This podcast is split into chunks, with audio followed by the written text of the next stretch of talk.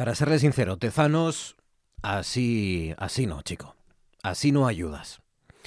El barómetro de mayo que hemos conocido hoy le pregunta, como saben, le pregunta a los españoles qué pactos prefieren o preferimos para el gobierno central. Bueno, la mayoría prefiere que el PSOE gobierne en solitario, pero son más aquellos que se decantan por Podemos antes que por Ciudadanos, ¿no? Como socio para, para el Partido Socialista en el gobierno central. Eso a nivel nacional, porque las respuestas en el caso de los asturianos es un empate. Un empate. Un 32,4 de los encuestados aquí prefieren ver a Sánchez junto a Pablo Iglesias y también un 32,4, la misma cifra, prefiere sin embargo un gobierno del PSOE con ciudadanos. Así que, si Adrián Barbón esperaba inspirarse en este CIS para decantar su socio, Tezanos no ha ayudado. En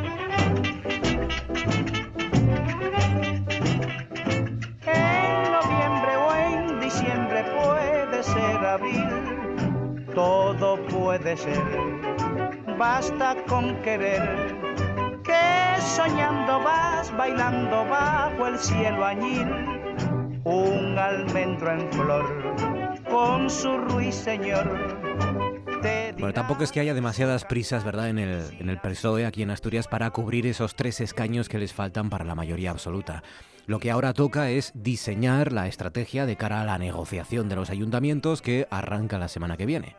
Bueno, toca eso y toca disfrutar, claro, ¿no? Disfrutar de, de cómo digieren estos días la derrota el resto de sus competidores viendo, por ejemplo, cómo Génova no responde de momento a la llamada de socorro de su candidata aquí en Asturias, y cómo mientras tanto el Partido Popular sigue exhibiendo sus vergüenzas.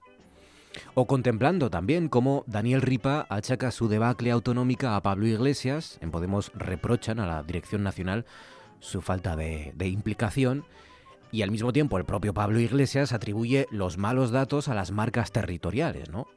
Sobre todo en comparación con los suyos, ha dicho, en las eh, generales pasadas. Bueno, todavía quedan muchas preguntas por resolver. ¿Han castigado los asturianos a Podemos por su actitud con el gobierno durante estos años? Sin embargo, es culpa del descrédito de Pablo Iglesias esos resultados aquí en, en, nuestra región. ¿Han premiado al PSOE los ciudadanos por su labor durante estos años o ha aprovechado la FSA la inercia del impulso, del impulso de Pedro Sánchez a nivel nacional? ¿Sirvieron las generales como aviso a navegantes para los votantes del PP o fue el, el desinfle de Vox el que amortiguó la caída? ¿no? ¿Está Foro definitivamente amortizado? ¿Lo está Vox? Apenas nacer. Y sobre todo, ¿quién se hará con el espacio a la izquierda del PSOE ahora mismo? Un espacio que siempre ha existido y que siempre ha sido relevante, sobre todo aquí en Asturias, ¿no? Ahora también está en juego la hegemonía a ese lado, a la izquierda del PSOE. ¿Será Izquierda Unida? Será Podemos, hay espacio para ambas formaciones, tenemos cuatro años para comprobarlo. Siempre puede ser abril, todo puede ser, basta con querer. Somos Noche tras Noche, magazine nocturno de la radio asturiana y después de media hora de música la transición ha tenido más música. En RPA, Noche tras Noche con Marcos Vega.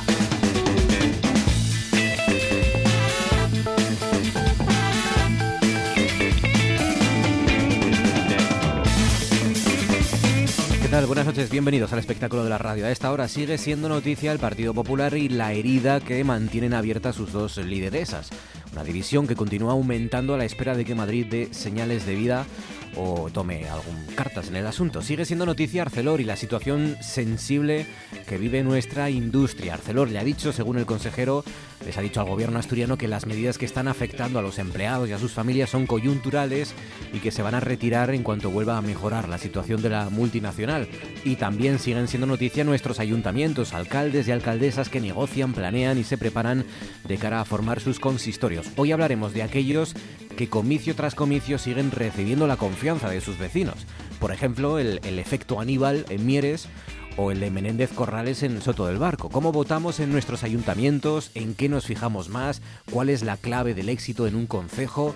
En fin, asuntos que debatiremos en nuestro tema central del Consejo de Actualidad junto a Luis Laria, Cristina Esteban y Maribel Lujilde. Con Fabián Solís desencadenado al frente de la parte técnica, Georgina Bitácora Fernández en producción. Son ahora mismo las 9 y 35 minutos. Esto es Asturias y estos nuestros canales. En Facebook, ya saben, Facebook Noche tras Noche RPA, en Twitter arroba NTNRPA y a su disposición nuestro número de teléfono 984 10 50 48. Estamos en época de exámenes. Georgina Fernández, buenas noches. Hola, ¿qué tal? Y queremos que recuerden ustedes y nos lo cuenten eso, que, que, que, añora, por ejemplo, de los exámenes, ¿no? Pues el calorín. ¿Qué echamos de menos de los exámenes? La época de exámenes siempre suele ser la del calor. Exámenes de verano, claro, que hay exámenes de... Bueno, de febrero también, sí. bueno, pero los exámenes gordos suelen ser en esta época. Esas, gotas de sudor, ¿no? De, estar acabando ya el, el, quinto párrafo, ¿no? O el quinto, la quinta hoja de examen, por ejemplo, ¿no? Y te, están resbalando gotas de sudor entre el calor, ah, las derivadas, las... Claro, tú dices en el momento del examen. Acciones redox, claro. Es que yo estaba pensando en la preparación de los exámenes. Nos dice Beatriz Menéndez Lesparcel, dice, la tele. Nunca tuve la tele tanto tiempo puesta como en la época de exámenes. No atendía, pero necesito el ruido. En silencio no me concentro. Una vez fui a un centro de estudios y en media hora salí corriendo. Le pasa a mucha gente esto. Qué cosa más rara. Sí, sí, sí. Yo tengo un amigo que iba, bueno, tengo un amigo sí que iba a cafeterías a, estudiar para el examen. Madre mía. necesitaba ese bullicio. Si, lo llevábamos a una Pero biblioteca. Yo con bullicio me distraigo. Era incapaz. Dice Juan Baducal López, yo descubrí South Park preparando, y entre comillas, preparando la selectividad. Gracias, no me fue muy bien, pero pasé, pero no pasé nervios. Bueno, ah, bueno, sí, claro. Iba muy tranquila. Eh, sí, y habría echado unas buenas risas y buenas madrugadas, porque South Park se emitía de tarde, ¿no? Sí, sí, era horrible. La una Altísimas horas. Sí, sí. Maribel Lujil le dice la guitarra de Paco de Lucía. Ah, pues eso debe ser que le facilitaba la concentración. Será de las noches en vela, a lo mejor. Bueno, luego lo preguntaremos, que va a venir por aquí. Descansos de biblioteca, dice Úrsula Fontaine. Descansos. Esos descansos. Si salías de un descanso, llegabas.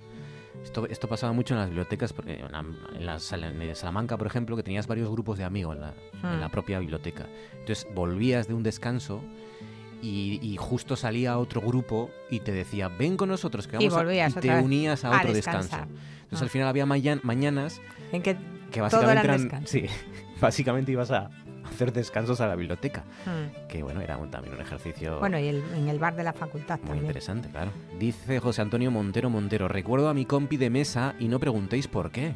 Hombre, José Antonio. ¿Por qué queremos saber? Bueno, pero nos lo imaginamos. ¿Por qué? ¿Porque habrá algún guiño, a lo mejor? algún Bueno, pues porque se concentraba más en la compañera por lo visto que en el ah, estudio. Es verdad, es que las bibliotecas también, sobre todo hay bibliotecas que abren hasta altas horas de la madrugada. Sí, sí, sí. Y ahí... En época de exámenes, sí. Ahí hay veces que lo que menos haces es estudiar. Ahí hay guiño, guiño. Claro, claro. La tarde después de la mañana del último examen, dice Cristian Velasco. La tarde después de la mañana del último examen. Bueno, claro, el momento ya de... Ah, claro, de la celebración. Cristian, estaba, Cristian, estaba saliendo por la puerta de la clase y ya, ya estaba en celebración. Celebrando. Sí, sí, sí, sí. Ya estaba celebrando. Patri Pérez dice la sensación de agobio. Lo explica perfectamente Joaquín Reyes y nos añade, enlaza un monólogo de Joaquín Reyes que del Club de la Comedia que habla sobre los exámenes. Sobre los exámenes, sí. Joaquín Reyes, examen, por si alguno lo quiere, lo quiere buscar en YouTube. Dice la sensación de agobio. Dice Danara, Danara García López, nervios que luego te soltaban el estómago.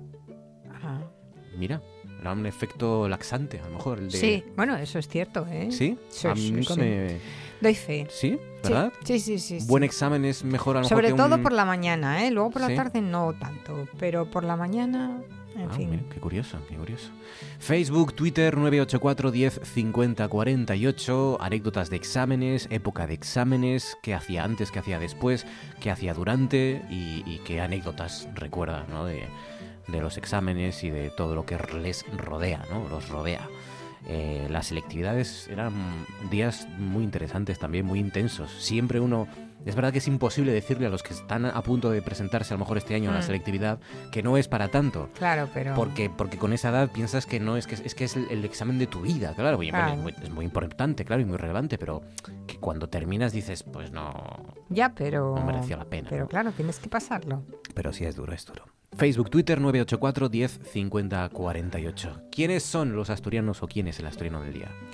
Pues mira, hoy es Fernando Tarrío, que le conocen como Fernando Tarpi. Eh, sale en 20 minutos y en muchos medios nacionales porque publica el libro ¿Por qué eres del Barça? Se titula así con interrogaciones. Fernando nació en 1975 en A Coruña, pero se crió como un asturiano más en Cadavedo, Luarca.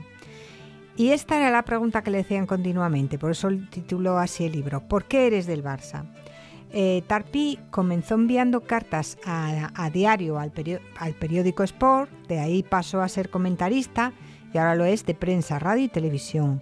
Asimismo, mm, pues interpreta en el Penalti TV a dos personajes muy diferentes y carismáticos, el culé cenizo, Jordi Caganer, y el pipero madridista, Pepe Blanco Gómez. Ujú. Eh, bueno, pues, ¿por qué eh, dice esto en el libro? Mm, ¿Por qué eres del Barça? Porque le tocó vivir en Asturias a mediados de los 80 y los niños le decían, los otros niños ¿eh? del pueblo, ¿tú eres del, Bar- del Barcelona? Y la pregunta, dice él, que se la hacían con inquina.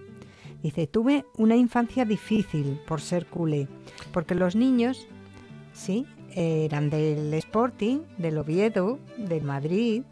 Espera un momento porque aquí está Joaquín Reyes hablando sobre los exámenes que nos proponían uno de ustedes en Facebook. Yo lo pasaba bien en el colegio, pero reconozco que había momentos duros. eh, cuando llegaba la maestra y decía, el viernes que viene, hacía una pausa dramática y... Examen. Y tú decías, examen o control, porque el examen... Sí. Sí. Examen o control. Porque el examen era muy difícil, el control era más fácil. Examen. ¡Ay, por qué no es control! Entonces, esa semana, la semana del examen, yo la comenzaba ajeno a cualquier compromiso. Yo estaba ahí el lunes. Porque además, ya sabéis que los niños cuando están, están parados no hacen ruido, pero en cuanto se mueven hacen "Oh", "Oh" de serie, ¿no? Bien, bien, eso era el lunes. El martes tampoco hacía nada del examen, a lo mejor todo lo que hacía el martes así de provecho era pegarme las pegatinas de las mandarinas en las uñas. Ahí al final se te plantaba el día antes del examen y tenías, querías hacerlo todo ya Sí, el día antes, sí, ¿no? porque esperabas hasta el último momento. Sí, exámenes en nuestras redes sociales. Fernando Tarpi es nuestro asturiano del día. Bueno, pues eh, dice él que los niños mm, de su época, de su pueblo, eran del Sporting, del Oviedo o del Madrid. Claro. Pero entonces el Barça era un club segundón, el Pupas de la época. Hasta 1985 no triunfó, pero eh, Tarpi no pudo celebrarlo como se merece, porque como se merecía, porque en 1986 se fue del pueblo y se le quedó esa espina clavada. Su padre era muy futbolera, futbolero, pero era del Real Madrid. Él veía el fútbol con su padre y con 10 y 11 años ser del equipo perdedor, dice, era muy duro. Eh, se convirtió entonces la película, la pregunta ¿por qué eres del Barça? en algo recurrente de su niñez. Eh, él va relatando a través de las 160 páginas del libro numerosos episodios y, no solamente tuvo que sufrir es- eh, por ser del Barça en la niñez, sino que dice que estando haciendo la mili en Cartagena, al día siguiente de ganar el Real Madrid su quinta Copa de Europa en 1998, tuvo que ver cómo en el cuartel se izaba una bandera de España a la que se le había incorporado el escudo, el escudo del equipo merengue y obligatoriamente eh, tuvieron que sumarse todos a la celebración madridista, lo cual para él, vamos, fue una tristeza. Quedan 16 para las 10. A esta hora en RPA damos un paseo por las nubes.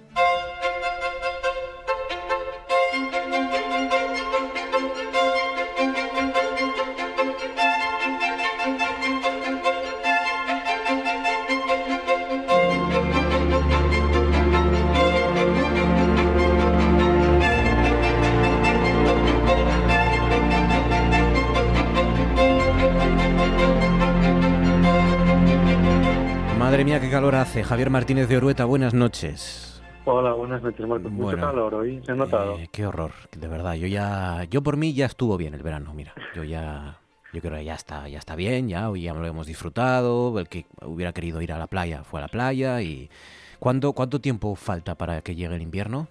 Ya, ¿cuántos días, cuántas horas quedan? De momento mañana otra vez suben las temperaturas, ¿no? Otra vez, mañana un poco más. eh, ma- encima, mañana va a ser el día más caluroso de, todo lo que llevamos de semana.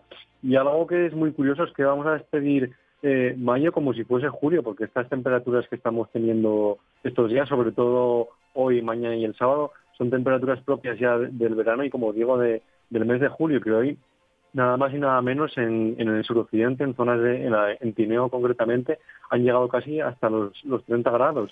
En Oviedo hemos tenido, la máxima ha sido 27,3 grados y en Mieres, que estaba aquí eh, cerca de Oviedo a unos 15-20 minutos, han alcanzado 29 grados y medio. Así que son temperaturas, como digo, muy altas, eh, ya casi las que tenemos en el, en el mes de julio. En Mieres 29 grados y medio, has dicho. Casi 30 Eso es, grados en en Mieres hoy. sí, sí, Qué locura, sí.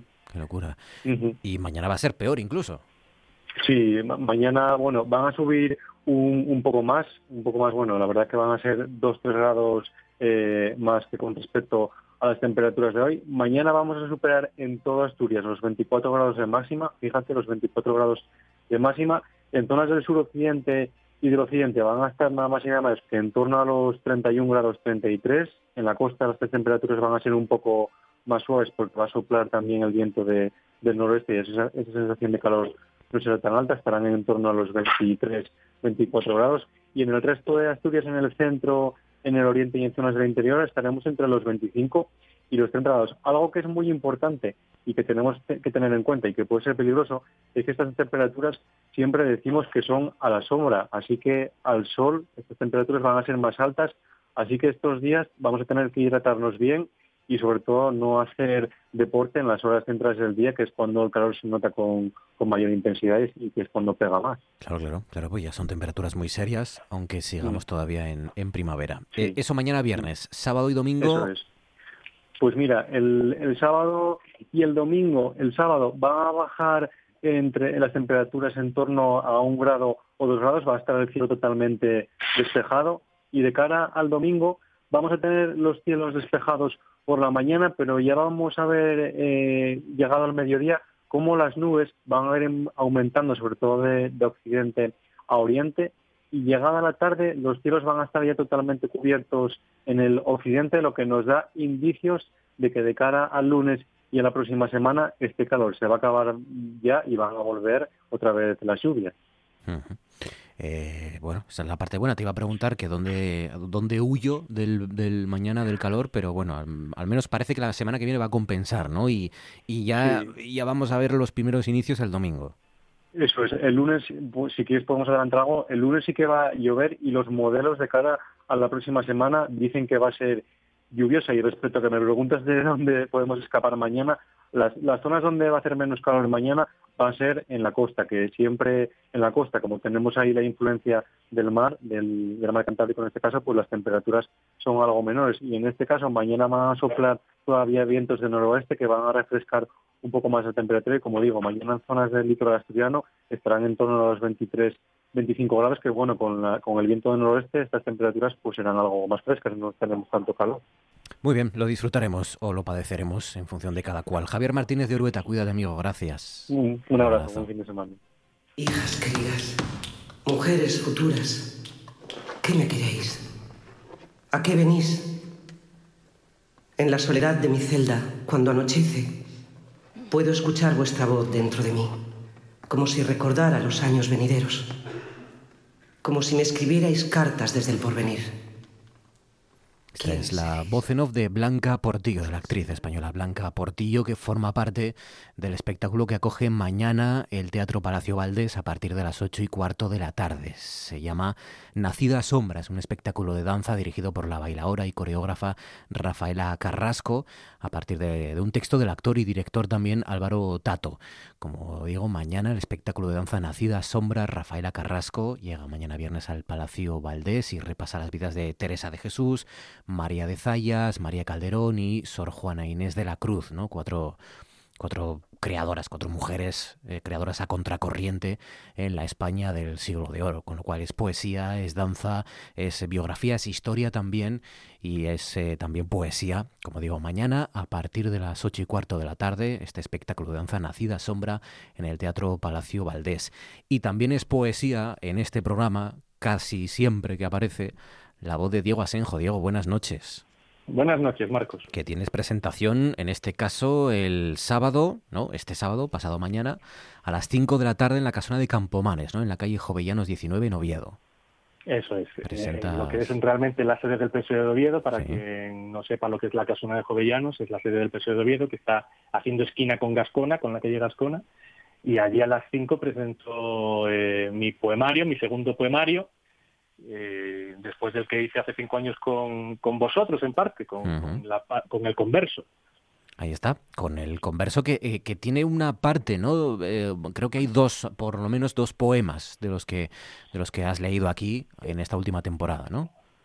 Sí, en, en el poemario que presento el sábado, que se llama Disonancias y Eufonías, hay un, yo creo que son más de dos, hay tres o cuatro, bueno, tres o cuatro poemas de los que también escribí para, para el programa aunque bueno, la temática en realidad del libro no es tanto ese tipo de poesía eh, más eh, social o política, ¿no? sino que es una temática un poco más intimista, diferente a lo que por tanto hago para el programa y, que se centra más pues en temáticas clásicas de la poesía como el amor, eh, el paso del tiempo, los recuerdos de la infancia, ¿no? ese tipo de cosas. Y sobre todo la soledad, que yo creo que es el tema que, que va sobre toda mi, que, sobrevuela sobre toda la, poesía que escribo, que es el de el del miedo a la soledad, pero no a la de estar solo, porque yo disfruto muchísimo estando solo, me encanta ir al cine solo, me encanta eh, pues ir a pasear solo con un libro, ¿no? Pero sí que me da miedo esa soledad de, en el momento en el que hay miedos o angustias o enfermedad o dolor que, sabes que únicamente tú lo sientes y que, y que nadie puede estar sintiendo exactamente como tú esa vivencia, esa experiencia, ese tipo de soledad sí que es la que me, me da miedo y que, la poesía que escribo casi siempre está. Por tanto, ya pocas similitudes con, con el converso, con tu poemario anterior, eh, eh, empezando por la portada, ¿no? Que es, que es muy llamativa. Sí, la portada es el dibujo de una onda de voz. Eh, cogí un programa de estos que hay donde tú grabas, una grabadora, ¿no? Y cuando grabas tu voz siempre aparecen unas ondas. Entonces cogí esas ondas, eh, leyendo el título del propio poemario, Disonantes y Sinfonías, y esa onda es la que está en la, en la portada. Porque lo que quería reflejar es eh, la importancia que yo le doy al sonido de la poesía, no solamente al poema escrito, en negro sobre blanco, ¿no? sino que también me parece muy importante esa parte oral. Y, a mí me encanta escuchar a los poetas eh, recitar. Y los poetas que me gustan siempre busco o en YouTube o cuando compro alguna antología que venga con un CD, eh, estoy pensando, por ejemplo, en uno de José Hierro, que, tiene un CD con, con él eh, recitando, porque creo que escuchar al poeta mm, te da una muestra de la intención del propio poema que cuando lo lees a veces no intuyes.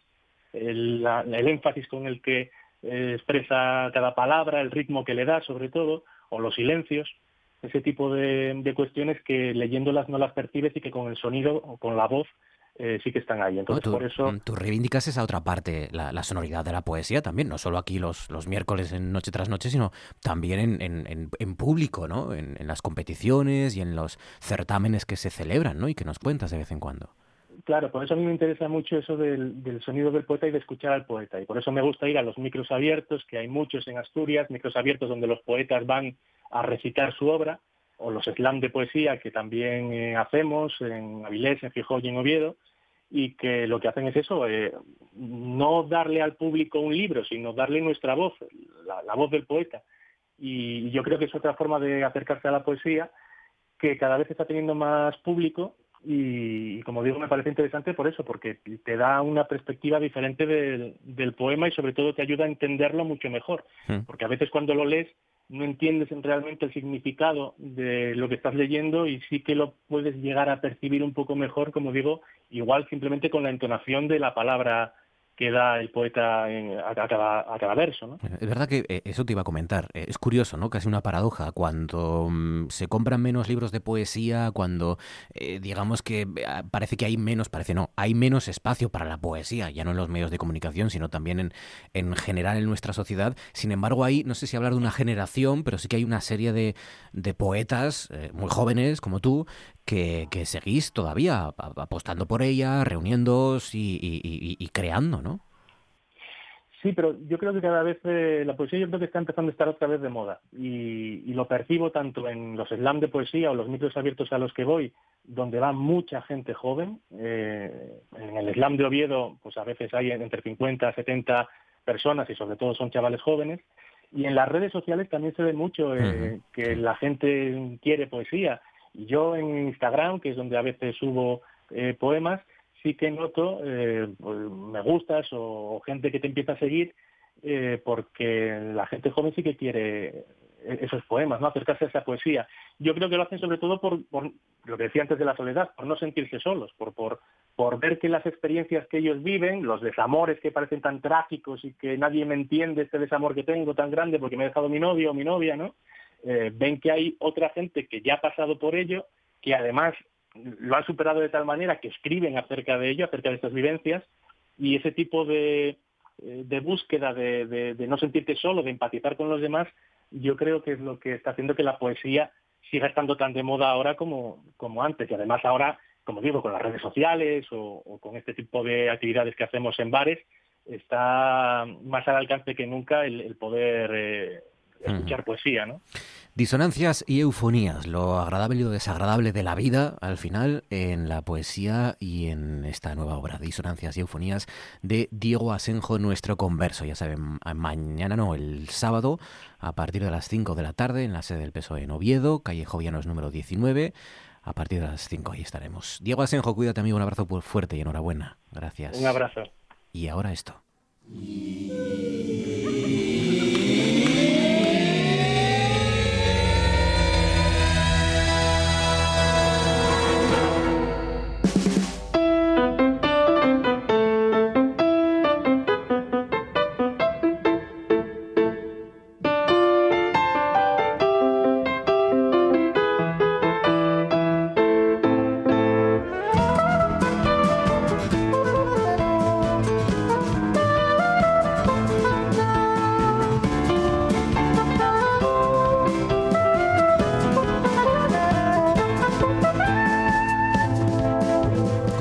Poetas han buscado inspiración en las estrellas, empezando, empezando por el propio Walt Whitman, que, del que mañana, creo que es mañana, se cumplen 200 años de su nacimiento. Enrique Díez, astrofísico lo de la aula de astronomía, socio de Omega. Quique, buenas noches.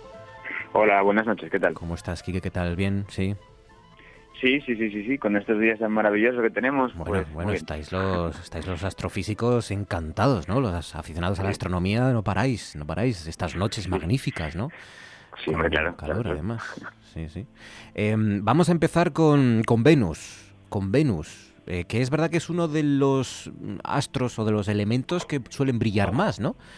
O que habitualmente podemos ver en el cielo. Sí, sí, después del Sol y de la Luna, el objeto que más brilla, el objeto habitual más brilla, que no, que no sea un cometa o algo así excepcional, es Venus. Sí, sí, sí. Y resulta que una serie de científicos han teorizado que, que, fue en el pasado un mundo con condiciones para albergar vida, que pudo albergar vida con un océano que, que fue lo que curiosamente terminó por asfixiar precisamente esa vida, ¿no?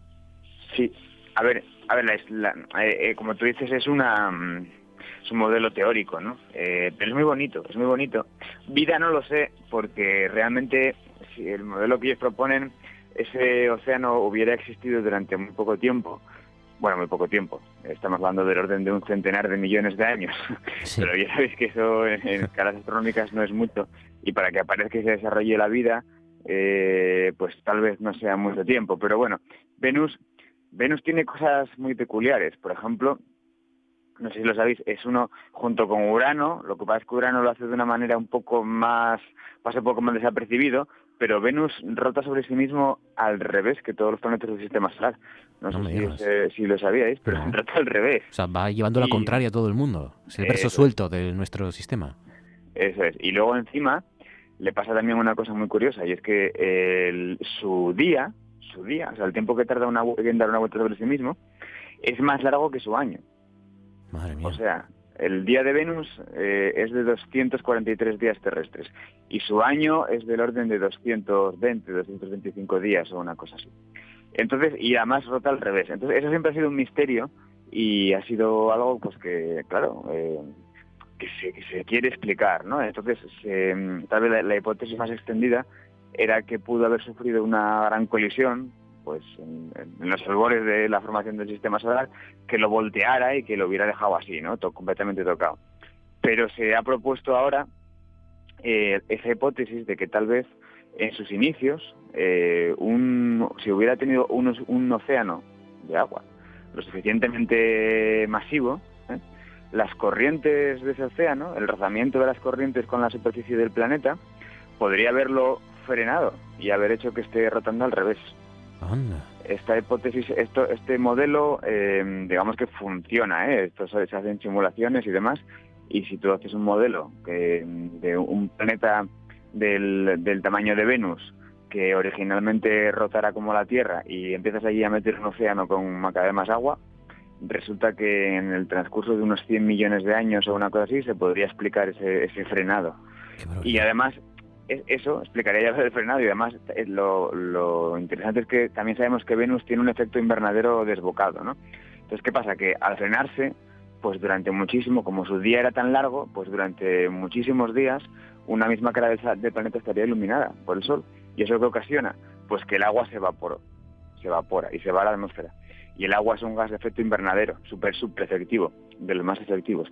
Entonces, ¿qué pasa? Que el planeta entra en una espiral de efecto invernadero desbocado, en la que después de frenarse todo ese océano se va a la atmósfera y se calienta, se calienta una barbaridad, eh, y luego, bueno, ocurre una serie de procesos, ¿no? El agua se disocia, desaparece, aparece también dióxido de carbono, y al final, pues, encontramos el planeta que nos encontramos hoy en día. O sea, un planeta que gira al revés y con una atmósfera ultra densa de dióxido de carbono y con un efecto invernadero pues brutal. La temperatura media de la superficie de Venus es de 450 grados o una cosa así en todo el planeta. Madre mía.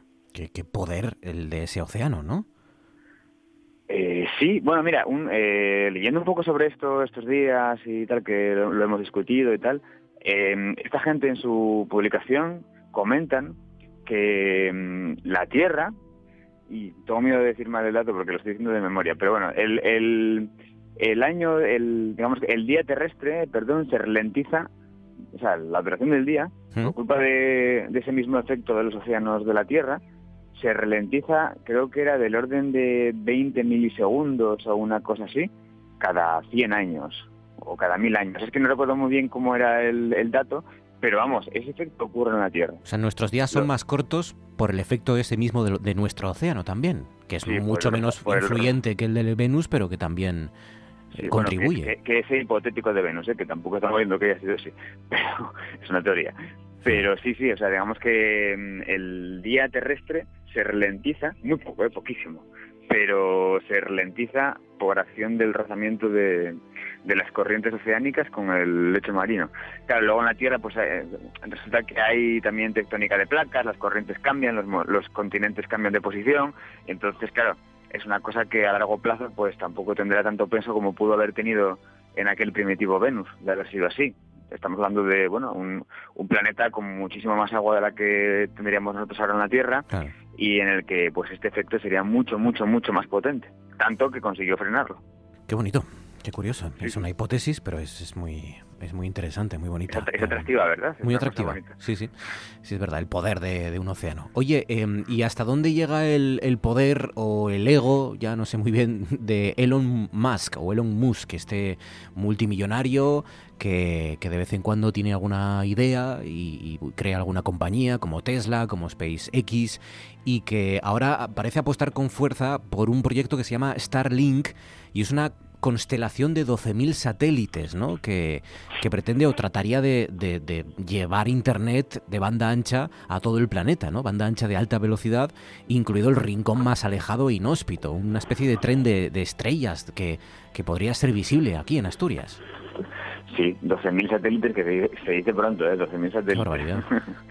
Y bueno, y de hecho que nadie se piense que esto es una cosa que es un, un posible, no, no, no, es que ya eh, días atrás, a comienzos de esta semana, se lanzaron los 60 primeros a bordo de uno de sus cohetes, que este, sabéis que SpaceX pues tiene, digamos, es una empresa que se dedica a poner en órbita cosas y que sube a la estación espacial con sus cohetes reutilizables y demás. Y ya, bueno, pues sí, la verdad es que el, el mundo astronómico, independientemente de la utilidad o no de que tampoco sé, no sé, tampoco vamos a valorar eso, vamos a hablar un poco de la parte astronómica, ¿no? Claro, claro. Pero eh, independientemente de la utilidad o no de llevar a Internet a cualquier punto de la Tierra y de poner 12.000 satélites en órbita con toda la basura espacial que se implica y si hay cosas que tienen más prioridad o no, no lo sé. Pero desde el punto de vista astronómico, pues estos días atrás, pues la comunidad estaba bastante mosqueada porque se veían pasar por el cielo. Eh, claro, los, los 60 satélites se desplegaron todos a la vez. Se abrió la cofia del cohete, ¿no? Y eh, o la, la- la, eh, el almacén de, de carga y se suel- soltaron a la vez 60 satélites que iban uno detrás de otro y se veían en el cielo. ¿eh? Eh, se vieron pasar por encima de Asturias. Eh, a- al principio iban, bueno, por encima de Asturias y por encima de toda la Tierra. Estaban orbitando la Tierra a una altura como la Estación Espacial Internacional, a unos 500 kilómetros de altura, dan una vuelta cada 90 minutos más o menos. Y claro, poco a poco ya se- este, esta primera tanda poco a poco ya se ha ido separando. En las primeras horas eran como un eran como un tren de satélites uno detrás de otro, una cosa impresionante. Yo no los he visto, ¿eh? he visto vídeos, he visto fotos, pero yo personalmente no los he visto. Pero todo el mundo dice que es impresionante, unos detrás de otros, y ahora según van pasando los días, se van poco a poco separando hasta que cada uno llega a la posición en la que tiene que estar. ¿no? Cierto es que luego, eh, en principio, esos objetos en- durante la noche cerrada ya no se verían, pero claro, hay cierto revuelo por porque digamos que sería como una nueva eh, mandar así, porque no son solamente estos 12.000, son estos 12.000 y todos los que puedan venir detrás en un futuro, ¿verdad? Entonces sería como una nueva forma de contaminación Claro. celeste, no lumínica tampoco, pero celeste que de cara a la astronomía, de cara a observar objetos eh, muy débiles y que no requieran nada que esté interfiriendo por ahí en por medio, pues puede ser realmente molesto. O sea, pues como un primer paso a eso, a, a contaminar la noche oscura con cosas que estén por ahí mm, molestando, ¿no? Siempre- puede ser simpático ver los satélites, Mm. pero ve- ver, ver miles de satélites que te estén ahí molestando en el cielo y que te impidan contemplar bien las estrellas y hacer ciencia astronómica, pues puede ser un problema. Además de que Después siempre de- hemos escuchado que ahí arriba hay muchísima basura, ¿no? Hay satélites que ya no sirven, hay piezas que, que- que están orbitando alrededor del planeta también. Sí, sí, sí. Luego también tengo que decir que si mm, uno se va al sitio de este Starlink y ves cómo son las especificaciones de los satélites, pues ellos eh, se cuelan esa luz, ¿no? Y dicen que los satélites pues que tienen un sistema de propulsión y que de alguna manera toda la recuperación, el hecho de que el satélite vuelva a caer a tierra a, a lo largo de unos años y demás, todo eso lo tienen controlado. O sea, no van a dejar Ah, vale. una constelación de 12.000 satélites por ahí. Eso dicen ahora. ¿eh? No van a dejar una 12.000 o los que sean satélites por ahí orbitando eh, descontrolados, que, que pueda ser peligroso, ¿no? Eh, como basura espacial. Eh, digamos que se prevé a un plazo de seis años o una cosa así que los satélites vayan poco a poco eh, reentrando de manera controlada y que se vayan eliminando, ¿no? Bueno. Todo eso dicen que lo tienen controlado, pero bueno. Es la, es la nueva época de la conquista espacial que nos ha tocado vivir, en el que Pues mm, al final es el, el sector privado el que toma la iniciativa y el que apuesta por, por experimentar ahí arriba. ¿no? Sí, sí, además, aunque otro día podríamos hablar sobre ello, pero Mm. au- aunque hay una legislación sobre quién puede mandar algo al espacio y qué, la verdad es que la verdad es que pues, puede sonar así un poco un poco loco, pero es que ma- mandar algo al espacio es relativamente fácil. Pero hoy en día con los nanosatélites, con estos eh, satélites, eh, los CubeSats, estos que son satélites eh, muy pequeñitos, eh, van como en bloques de 10 centímetros por 10 centímetros y que ya pueden llevar instrumentación dentro y demás, pues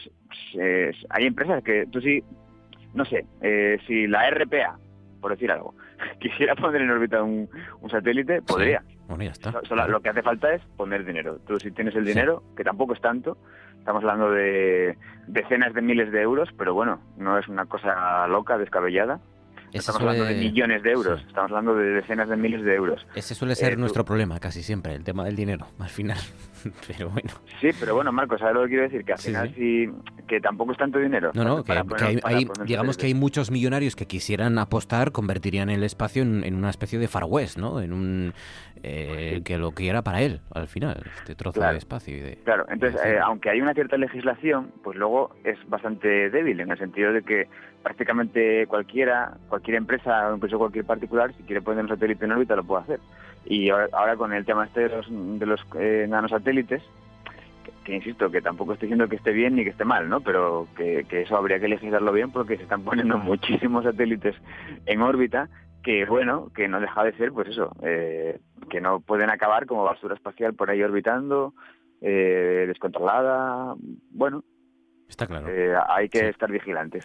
Pues sí, y de momento eh, es el primer vagón de esa constelación que quiere colocar Elon Musk en el espacio. 12.000 satélites, de momento esos 60 primeros ya se pueden observar eh, desde, desde aquí, desde Asturias mismo, ¿no? Y pueden confundir también a los que hab- habitualmente pues quieren ver, prefieren ver otra cosa, como una estrella antes que a un satélite, pero bueno.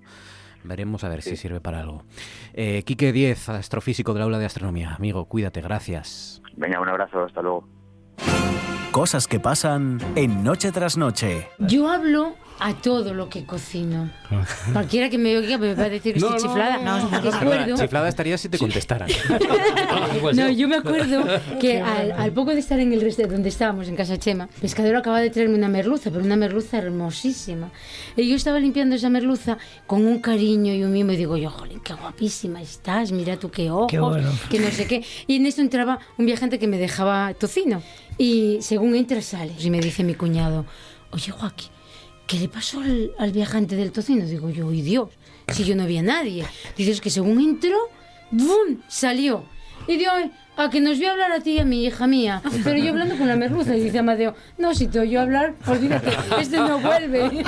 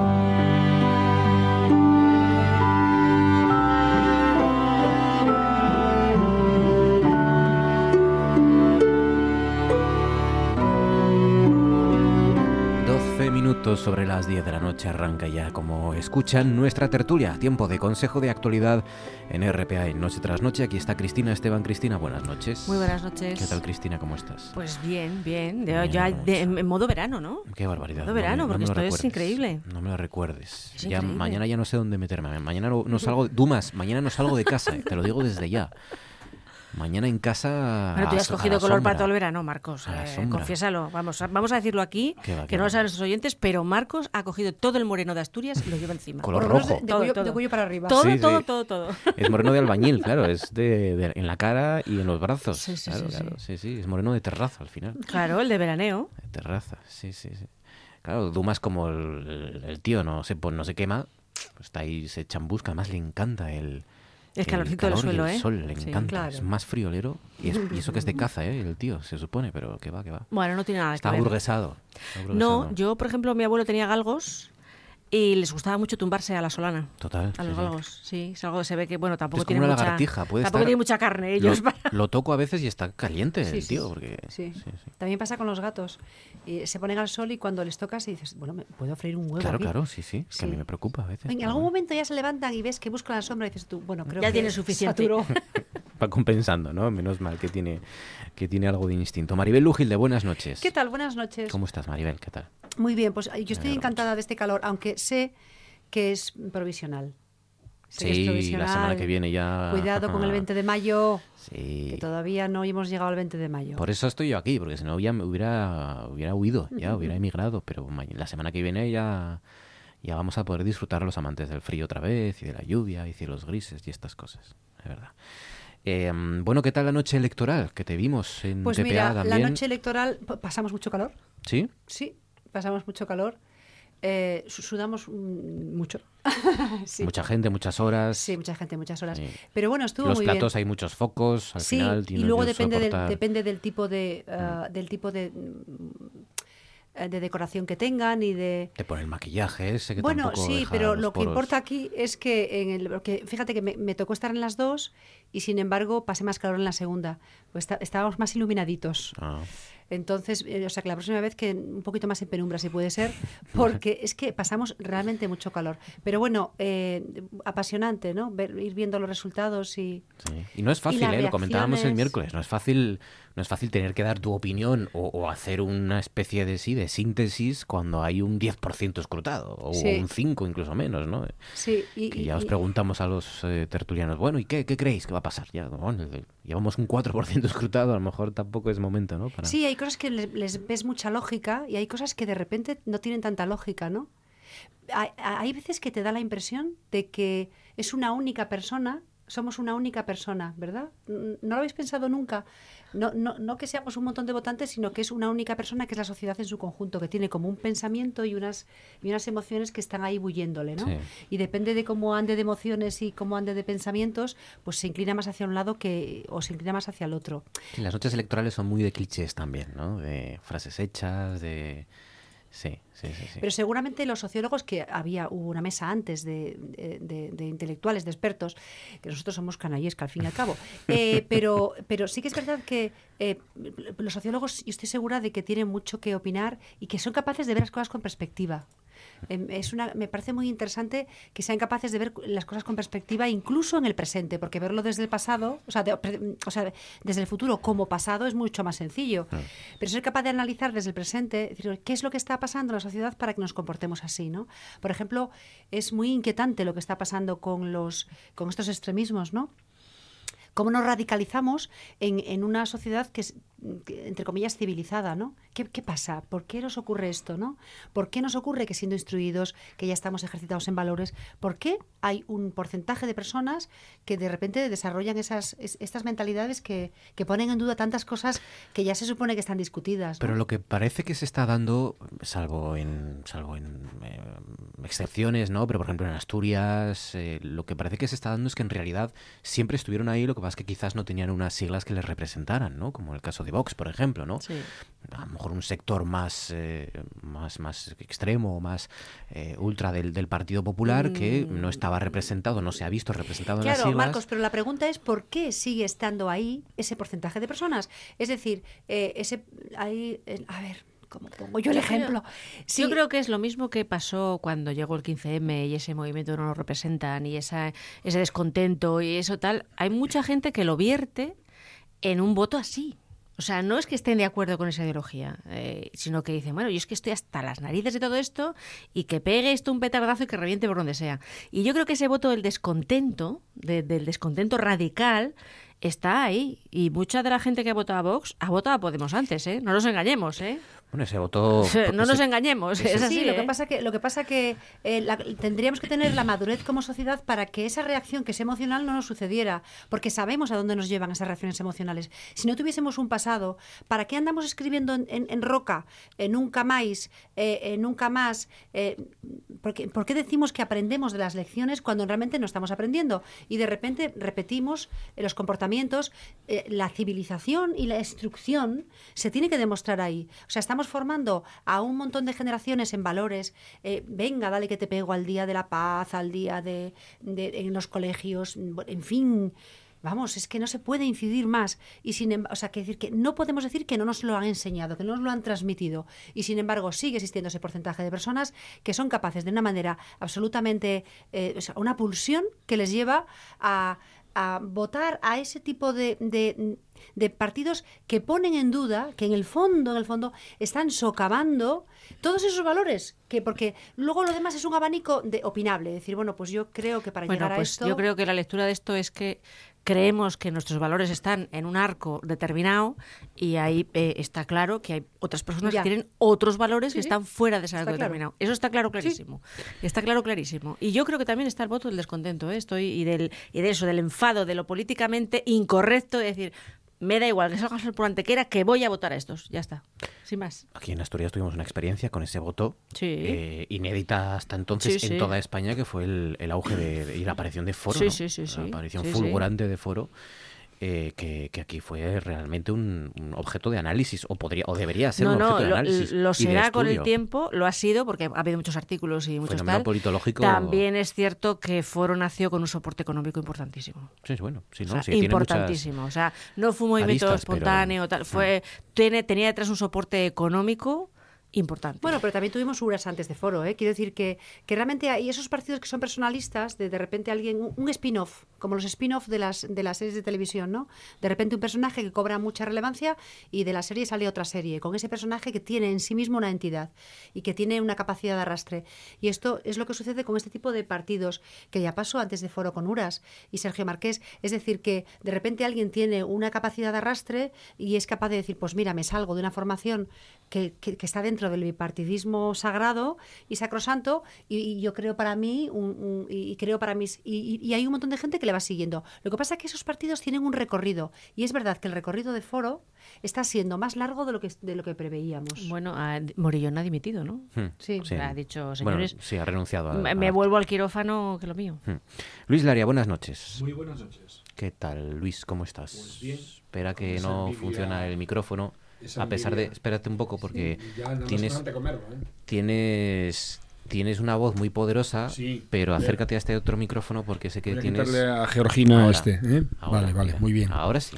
Después Sí, me está- echará la bronca a Georgina. Estaba sonando porque tienes una voz Sí, eh, ¿eh? y estaba rebotando Ah. en las paredes Ah. y entraba por el micrófono, pero no como debe ser. Pues tú sabes que los oyentes, las oyentes, eh, tienen un debate entre tu voz y la mía. Para ver cuál es más Y desagradable. yo les digo que Para ver cuál desconectan. eh, yo les digo que nos escuchen a los dos, vale. Sí. Eh, que cobramos casi lo mismo, pues no pasa Por nada. eso, ya está. ¿eh? Así. Dos por uno. Eh, bueno, alguien me dijo que eras uno de los mejor pagados de la radio asturiana. Sí. ¿eh? Así que se lo tiene callado. Pues, ¿eh? ¿cómo estarán los Marcos? demás? Porque, se lo tiene mía. callado, pero es uno de los mejores pagados de las voces radiofónicas de la radio es un estrello asturiana. Sí, sí. le- compadezco a los demás si están peor pagados que yo. Madre mía. Sí, sí. Pues nada, muy bien. eh, con día veraniego, hoy es un día de verano absoluto. Pues mañana ya no te quiero contar. Efectivamente, y Uf. la pena es que no vayamos al compás de lo que sería el clima normal de una estación en la que está entrando precisamente junio, porque yo creo que estamos teniendo increciendo año a año, eh, digamos que un incremento térmico que no es nada, no es nada agradable pensar en el futuro con él, a Sí, pesar y- de que lo tengamos muy bonito. Y sí. no, y no es por el día de hoy o por el día de mañana, ¿eh? No, es el pero esto- conjunto. porque eso no funciona así, es exacto, es el, es el conjunto. Es decir, no porque hoy haya hecho mucho No, no, calor no, no. o mañana vaya a hacer mucho calor, no significa que por ese momento puntual haya- haga más calor, sino porque es que en los últimos años la media del todo el año va subiendo y comparativamente es- cada vez hay más récords y más subida de temperaturas desde hace décadas o desde que se tienen datos. ¿no? Creo que ya lo hablamos hace un par de años, eh, que posiblemente eh, el área geográfica del Cantábrico eh, y Atlántico Norte, en este caso lo que podríamos decir la costa portuguesa, gallega y hasta el Golfo de Vizcaya, incluso las Landas y Francia, vaya a ser el destino más preferido del turismo de dentro de 15 o 20 años eso ya tirando muy largo. el Mediterráneo. ¿eh? no, el Mediterráneo va a tener problemas muy serios. Por eso, por eso, que, claro, el vamos a ser como el Mediterráneo. Eh, claro, el Mediterráneo, el Mediterráneo va a perder un potencial turístico, sobre todo alguien que tiene pues cierta capacidad económica para no estar en esas zonas donde tiene que soportar una presión térmica nada, nada aconsejable ni agradable, ¿no? Pasaremos a tener la temperatura ya, ya la estamos teniendo, la temperatura de Mauritania, Libia, etcétera, lo que es el área mediterránea español. Oye, quería preguntarte, Luis, por esta, esta picadura, eh, que es noticia también, y entre otras cosas es noticia porque no es algo habitual ¿no? que, que, una, que un hombre esté en extrema gravedad, un hombre de 32 años, después de haber sido atacado por una avispa, o le picó una avispa asiática en San, Tirso de Abres. ¿no? Eh, la clave es que el joven es muy alérgico a las avispas, estaba por lo visto pues, desbrozando, arreglando su, finca, arreglando el prado para meter a los caballos y, sufrió esta picadura que ya había sufrido otras picaduras anteriormente y, conocía eh, cuál era su respuesta, la respuesta de su cuerpo ¿no? y de esa alergia ante las picaduras eh, corrió a inyectarse, eh, eh, ¿cómo es? Lo que es adrenalina, adrenalina ¿no? Este tipo de, de sustancia para aliviar la reacción de su cuerpo, pero aún así está en extrema gravedad. ¿no? Vamos a ver, mm, en los últimos 10 años, 11, porque ya mm, voy con la relación del 18, que no la tenía contada, me parece que son 13 muertos por picadura de avispa y de abeja. La avispa y la abeja tiene un, podríamos decir, un neurotóxico denominado apitoxina. Y cuando se inocula en mm, cuerpos que tienen esa, esa reacción, que es un choque, es un choque sistemático contra un, un elemento, en este caso, externo y que va a generar problemas por ese choque, ese choque que hay un reactivo de nuestro organismo, es lo que podríamos denominar una alergia y puede ser dramática, efectivamente, puede llegar a ser letal, mortal, puede llegar a ser mortal. Esperemos que no, es un chaval joven de 32 años, pero que, ojo, porque cuando realmente hay este tipo de, de, de animadversión a, la pitoxina, generalmente puede ser dramático. Yo diría una cosa, eh, ocurre que las avispas asiáticas eh, están colonizando mm, todo el territorio y además todos los ámbitos o todos los espacios. quiero decir con esto que hasta ahora estábamos acostumbrados a que los nidos estuviesen en los árboles. Es que ahora, ojo, y sobre todo con los maizales o con los setos, por ejemplo, de San Juanín o de Boj o incluso un matorral sin más. Ahí puede estar incluso en el suelo el nido. De hecho, ya se están localizando muchos nidos en el suelo. Y si alguien está con una desbrozadora, curiosamente, los olores que emite precisamente cualquier motor de combustión de estos que son sobre todo de gasolina, de mezcla, como puede ser una desbrozadora o un cortacésped, les estimula de tal manera que las pone a rabiar. Pero a rabiar. No es tanto el ruido, sino es el olor precisamente del, combustible y las pone mm, desesperadas. Entonces, lo que no ocurre nunca, en aquel momento puede ocurrir, porque podemos pasar al lado de un nido de avispa asiática 200 veces y si no las hemos molestado, al igual que si pasamos eh, con abejas o con avispa de la convencional, no pasa nada. Pero mm, estimularlas con elementos como estos es peligroso. Por lo tanto, hay que tener mucha precaución. Y yo siempre diría una cosa, no quiero alarmar con esto, ¿eh?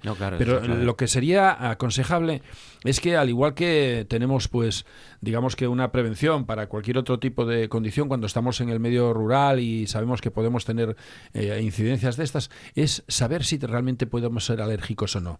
No cuesta nada ir al médico y decirle, oiga, yo quiero que me hagan una prueba porque, eh, bueno, pues puedo estar en contacto con estos seres y no es que me vayan a atacar, pero por si acaso quiero saber si puedo hacer algo al respecto. Es un protocolo que de prevención que creo que es muy muy aconsejable y cada vez lo va a ser más porque tenemos que acostumbrarnos ya lo dije yo, llevo casi cuatro años con charlas hemos dado más de 70 charlas en, centros de, educación en casas de cultura etcétera y siempre lo hemos dicho vino para quedarse y está aquí y no se va a marchar. Así que lo que hay que hacer es intentar, en este caso, tener ciertas precauciones. Sí, sí, sí, es verdad. La avispa asiática y, y la- una picadura de la avispa asiática solo es mortal en personas alérgicas o Eso muy es. enfermas y circunstancias muy Inmunología puntuales. muy baja. El, el efecto donde hay que, que tiene que preocuparnos realmente de la avispa asiática es en, en- en el problema ambiental que, pro- que provoca ¿no? como especie invasora. Y este son, son casos aislados. Diríamos que cuando hay esta situación se da un caso aislado. Obviamente es una situación dramática que una persona tenga que estar en la UBI. Ojalá salga. Ojalá salga, pero en los ta- estadios más graves eh, salir es difícil. ¿eh? Bueno, lo veremos y se lo iremos contando. ¿Qué os ha llamado la atención? ¿Qué asuntos queréis eh, proponer? ¿Qué os ha llamado la atención? Cristina, adelante, tu turno. Pues eh, nos estábamos hablando antes en la, en la pretertulia que hacemos en la entrada cuando llegamos, ¿no? Eh, el desgraciado, bueno, suceso de la, del suicidio de esta chica tan joven, además, trabajadora de Ibeco, por la difusión de, de no uno, parece ser, sino son cinco vídeos de contenido sexual. Esta tarde se ha entregado su expareja, ha quedado en libertad sin cargos, ha declarado ante la policía. Y la Policía Nacional está investigando cómo se ha producido la, la difusión ¿no? de, de- de los vídeos. Eh, parece ser las primeras investigaciones, pese a que está declarado el secreto el sumario, hablan de que un grupo de WhatsApp de 20 trabajadores de la empresa lo recibió. Lo recibió. Era un grupo de, de compañeros que tenían ese, ese grupo de WhatsApp para organizar los turnos y los descansos y demás. Entonces lo recibió y a partir de ahí pues, eh, pues se generó, eh, se, se difundió de forma masiva. ¿no? Eh, a mí me ha dejado consternada la declaración de uno de los compañeros de, la chica, ¿no? de que trabajaba con ella, que decía que había compañeros y compañeras de la propia empresa que iban hasta allí a ver quién era. ¿No? Entonces ella no soportó la presión y se suicidó, desgraciadamente. Tenía 32 años, dos niños pequeños, un marido y, y es lamentable, ¿no? Es, es algo súper, eh, bueno, que nos tiene que hacer reflexionar una vez más sobre el uso que hacemos de las redes sociales y la tecnología. Que es así y eso es un pendiente que tenemos en nuestra sociedad y que no acabamos de resolver. Yo no solamente diría eso, no solamente del uso, sino de quien hace el abuso y quien comete delito. Porque yo puedo hacer con mi vida lo que me dé la gana sin faltar a nadie. Exacto. Y por lo tanto, yo no es tanto lo que yo pueda hacer, sino lo que puedan hacer conmigo. Porque esta mujer era libre para hacer aquello que hizo. Y por supuesto, me, me parece que no es porque... Pero los que recibieron el vídeo lo difundieron. Es que esos son los que Ese cometen es el delito. problema. Y entonces Ese el problema que tenemos es que la legislación va siempre por detrás de las necesidades No, en sociales. este caso sí que está Y ante- regulada la, claro. la, la- la Sí, sí. difusión, Es igual, está penada. Pero, no, no tiene la pena que tiene que tener. Eso es otra cosa, pero es bien claro, ¿eh? Claro, Sí. claro, es bien clara, pero, pero es que no tiene la pena que tiene que tener. La ley va por detrás de las necesidades porque se sociales. está, se está poniendo el foco en si uno debe grabarse o no, Hombre, o si pero debe es que ahora se compartir o no. la culpa. No, no, no, hay gente que sí. Uno- las redes está en otro sitio. Y hay gente que dice, bueno, pues es que esto no se puede hacer. No, no se Uno, puede hacer, no. Lo que no se puede hacer es meterte en la casa de los demás. Claro que se puede, hacer, se puede- en la intimidad se puede hacer lo que uno quiera, hombre, siempre y cuando No, no, pero es que además- no acabes con los pies por delante Claro. o, o que otro acabe con los pies por delante, pero quiero decir que la intimidad es una cosa Sí. íntima y además es que no, precisamente es intimidad porque no debe salir de ahí. Entonces, eh, ojo, eh, porque ahora lo hemos dicho muchas veces, eh, en nuestra época cuando hicimos tonterías de jóvenes no había nadie con un teléfono móvil Claro. captándolo, pero ahora sí, incluso tú a ti mismo te captas sin darte mucha cuenta de que eso, una vez volcado en Internet, dentro de 15 años, de 20 Sí, años, lo verán tus hijos, lo verán tus padres, lo verán tus hermanos, lo verán tus amigos, tus compañeros. Sí, pero eh, yo quiero dejar claro que no hay absolutamente ningún problema porque una persona adulta puede grabarse. Es lo que- practicando es lo que sexo. quiero decir yo. No lo hay. Una persona adulta puede eh, divul- divulgar, puede eh, enviar, con compartir, eh, si así lo quiere, ese vídeo, si sale él solo o si tiene la autorización de la otra otro. persona, a quien quiera, y a partir de ahí. Si se hace sin autorización ya es delito. A partir de ahí es donde Claro. ya empieza el Quien delito. comete el delito quien, quien- como una quien difunde, quien- Divulga. quien difunde ese vídeo sin la autorización de aquellas Claro. personas que Y aparecen. esos en ese delitos vídeo. son, mm, Eso es un delito. son mínimos en lo que es el coste que tenga que purgar precisamente el culpable. Dicho esto, eh, como en casi siempre que hablamos de un suicidio, hay muchas razones Sí. para que alguien se Sí. suicide. Nunca hay una sola. Quizás ha sido el desencadenante. Y bueno. poco a poco, bueno, vamos sabiendo cosas. Hoy efectivamente eh, se, se entregó el que mm, los agentes consideran el principal sospechoso de la difusión de estas grabaciones. Le han tomado testimonio esta tarde después de que se entregara y ha quedado en libertad después de declarar en la policía el exnovio de esta mujer que se suicidó por la Claro, difusión de porque alguien, sexual. parece ser que, que todo apunta a que alguien instrumentalizó esto para hacerle hacerle daño a ella. Es decir, una cosa es lo que tú haces en la intimidad, porque eso es como una carta de amor o una carta Sí, erótica. sí, sí. Lo que pasa es que ahora tienes otra forma de expresar cosas con tu pareja. Eso está dentro de una esfera que, de la que no debe salir.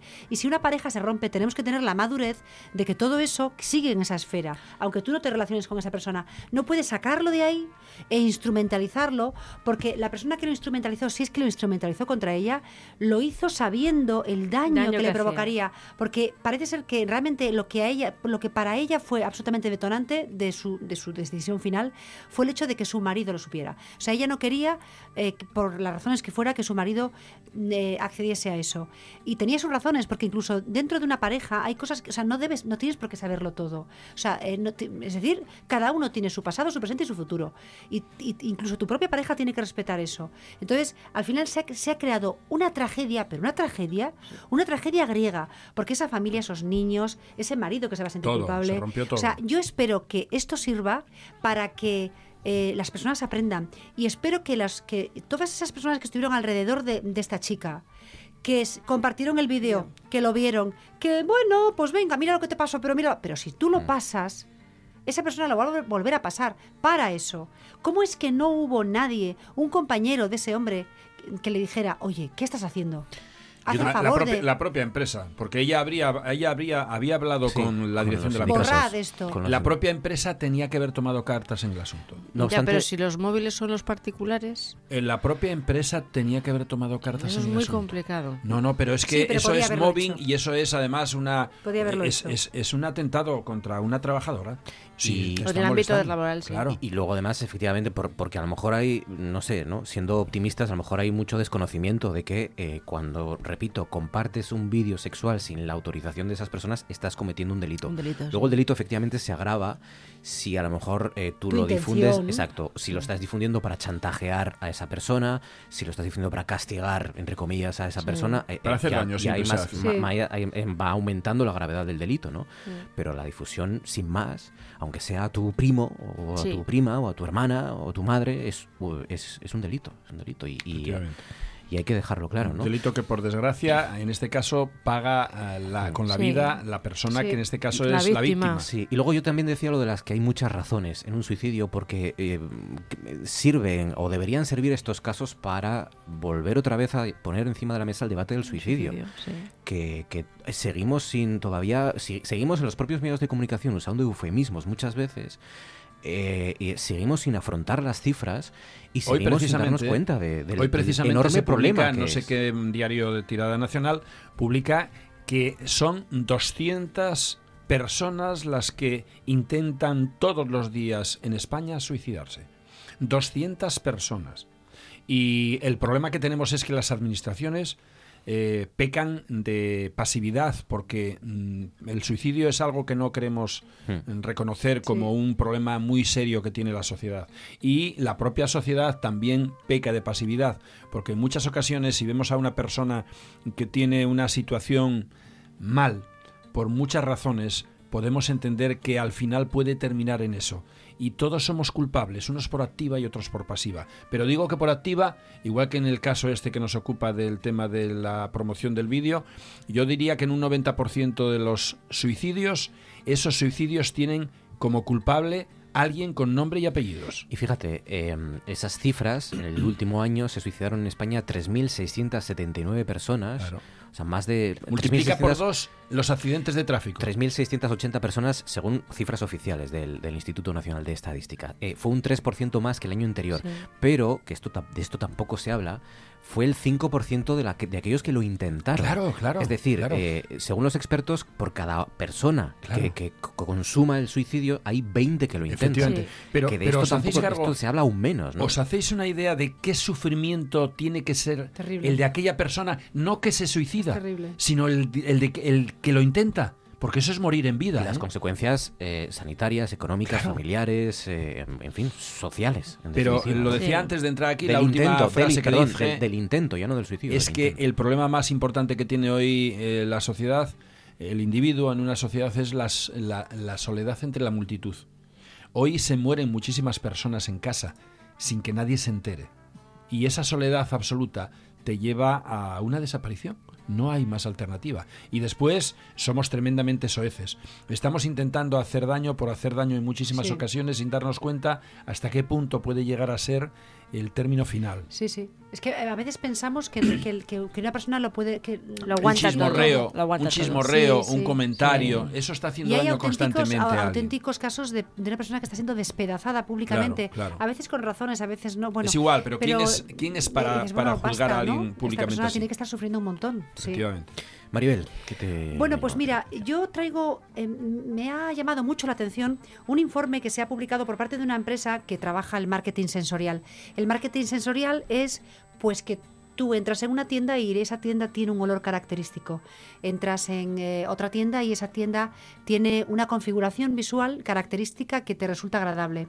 O entras en una tienda y tienes, digo tiendas porque va vinculado a a venta. Entras en otra tienda y tiene puesta una música que te resulta agradable, aunque no es la música que más te gusta. Bueno, pues eso sería el marketing sensorial. Es que hay una empresa que ha investigado de una manera bastante seria, vamos, es una publicación muy interesante, el, impacto del marketing sensorial, sobre todo para ir al rescate del pequeño comercio, que es por lo que me gusta este, este estudio. Es decir, ¿por qué todavía hay un reducto, todavía hay un reducto de posibilidades de comprar que no sea online? Señores, entonces, eh, ¿qué podemos hacer para ir al rescate del pequeño comercio? Y entonces lo que dice esta empresa, que es eh, eviden- evidentemente es, experta en marketing sensorial, es que los comercios no solamente deben de preocuparse de tener una buena atención al cliente, de tener unos productos que les, les distingan, de tener una buena campaña de marketing clásico, tradicional, sino además un marketing sensorial. Que la persona cuando entre en la tienda tenga una experiencia sensorial. Y ahora os pregunto, es que yo leyéndolo me eh, acordé, recuperé de mi memoria, porque lo sensorial tiene una memoria que no es una memoria eh, intelectual. O sea, tú recuerdas, te evocas cosas, pero eh, no, no eres consciente de esa evocación. Tienes sensaciones positivas y no, eres consciente de que es un aroma lo que te lo está generando, un color. Eh, y yo re- recordé, leyendo este informe, recordé una camiseta que me compré en una tienda y que tuve un tiempo metida en el armario sin estrenarla. Eh, cuando, la- cuando fui a ponérmela, eh, me, me di cuenta de que tenía el olor de la tienda. Reconocí el olor de la tienda en la que me había comprado la camiseta, que es una tienda que tiene un olor que me gusta mucho. Pero de repente eh, me, me evocó la tienda y me resultó muy agradable. Y fuiste a comprar otra. No, pero eso me seguramente cuando tenga Ya, que ya, comprar otro producto diré, pues me voy a acercar a esta tienda. Yo no sé si tenéis en mente, eh, yo, yo es que tengo tres o cuatro tiendas que tienen muy buen olor. Eh, está el olor, está ah, la música, La temperatura. está la temperatura, están los colores, está la distribución y está el tacto, está lo que tocas y cómo lo puedes tocar. Eh, porque hay tiendas que no te permiten tocar. Y no permitir tocar, mm, malo. Tienes que dejar que las personas toquen, porque también a través del tacto se... Entonces, un- una buena noticia del informe es que eh, es un informe que se ha hecho a nivel internacional, es una encuesta enorme, una macroencuesta, pues eh, los españoles quedamos muy bien. Sí, parece ser que los españoles tenemos un, un desarrollo sensorial eh, e- extremo. No, ¿No, sé si... será que nos quieren embaucar demasiado y utilizan muchas feromonas? Que somos sensibles. No lo sé, pero, la, pero me, me- me ha dado esperanzas de, bueno, pues eh, desde aquí un abrazo al pequeño comercio. Y oye, estamos en España, así que si nos trabajamos, si nos trabajamos estos factores que nos parecen secundarios pero que son importantes, si nos los trabajamos es posible que fidelicemos al cliente y que el cliente que no puede oler por internet, se podrá hacer, ¿eh? No os digo que no, pero por el momento no.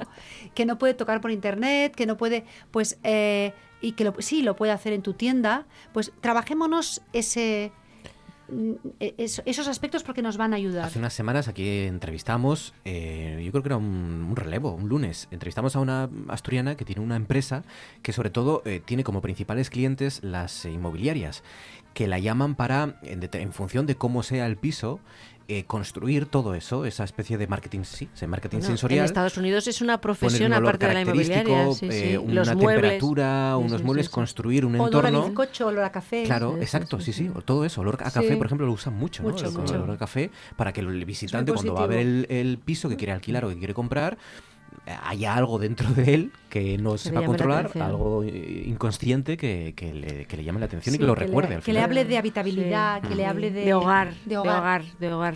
Yo cuando hablaba Maribel de ello, yo de esto yo me acuerdo de, de un recuerdo olfativo y visual que tengo grabado vinculado a mi abuela.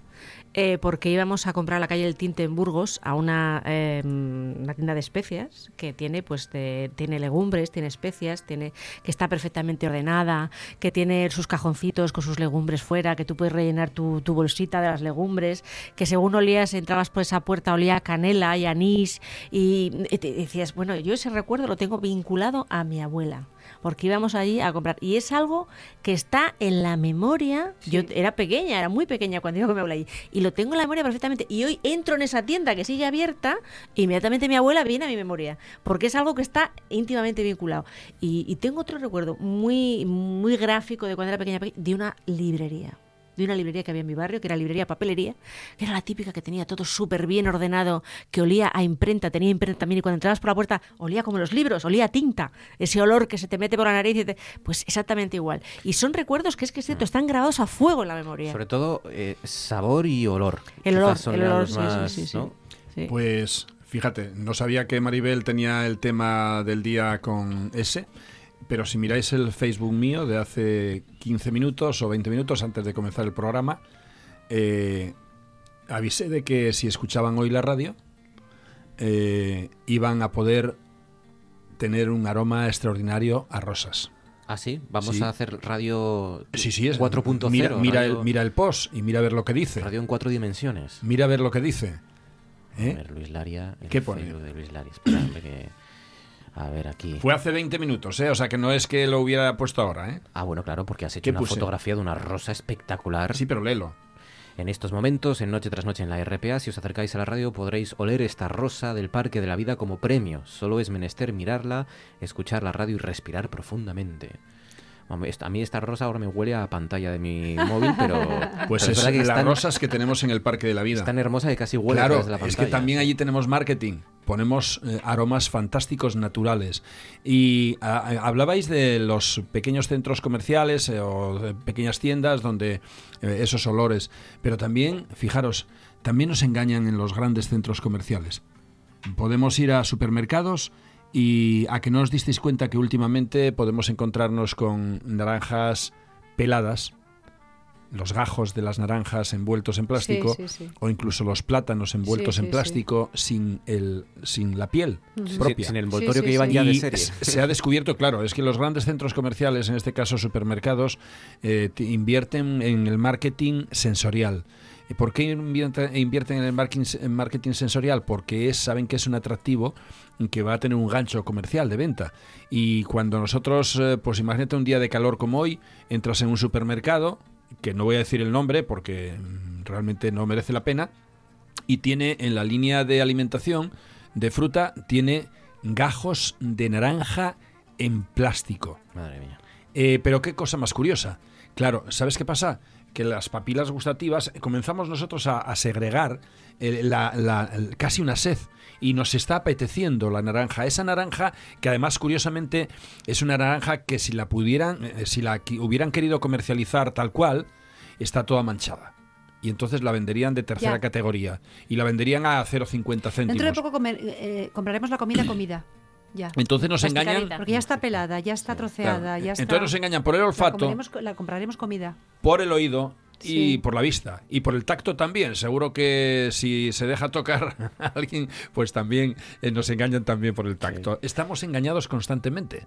Eh, no hace falta estar en, en De todas, ma- elecciones. de todas maneras, no se trata tampoco de, de- de tanto de engañar como de transmitir, de ser capaz de transmitir, de que haya un lenguaje, porque los sentidos tienen también su lenguaje. Entonces, no se trata tanto de, de engatusar como de, de- de decir, bueno, pues quiero que mis clientes al, al llegar tengan una sensación de. Bueno, pero el marketing, el marketing, Sí, sí. el marketing provoca la venta o la compra. Claro, el objetivo es vender, está claro. Efectivamente. Pero, pero efectivamente, si te vas a comprar una camiseta, pues bueno, pues prefieres hacerlo en un sitio que, que huela bien, que tenga una música agradable, no muy alta. Depende, porque ahora, por ejemplo, las camisetas con sudor o, lo- o la ropa interior sucia, pues eh, está de moda comprarla. Y además la compras eh, incluso por internet o hay una tienda, parece ser que hay en Barcelona una, que la, tiende- la tienes en- en- con el escaparate, ropa interior, etcétera, usada, sin lavar. ¿Pero usada y- por quién? A lo mejor tiene que Usada, vete tú a saber por quién. Claro. Mi Magdalena de Proust eh, son las patatas fritas de mi tía abuela Aida. No he vuelto otra vez a, a es- a probar ese sabor. Como Ya. y esas patatas fritas que eran Sí.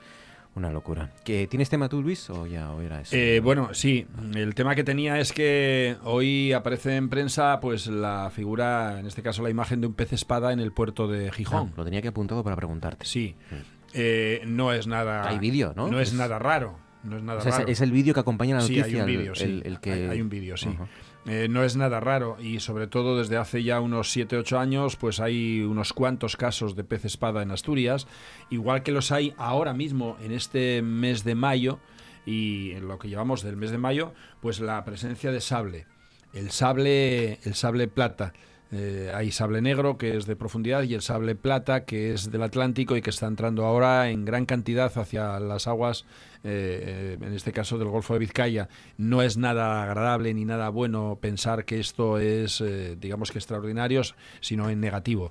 Están apareciendo también, pues, fijaros, el lumpo, el lumpo que se conoce mucho por aquellas huevas de lumpo, están apareciendo que es el pez globo típico que tenemos aquí en el Atlántico, que se hincha y tiene una gran cantidad de, de huevos en algunas ocasiones. El- los regalecus glesnes, que también eran extraños pues hace, pues hace unos 6 o 8 años.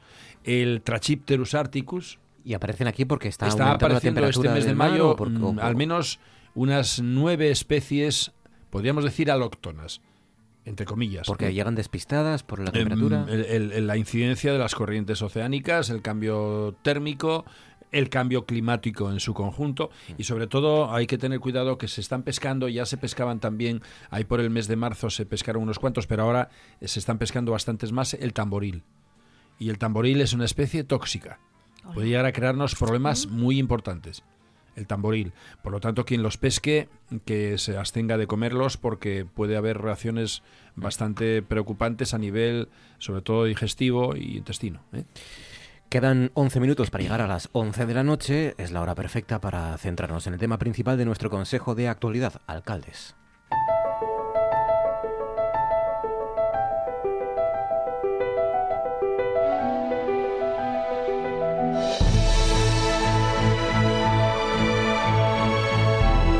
Esto es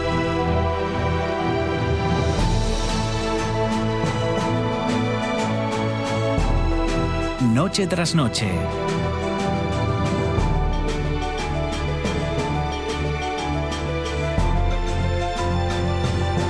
Con Marcos Vega.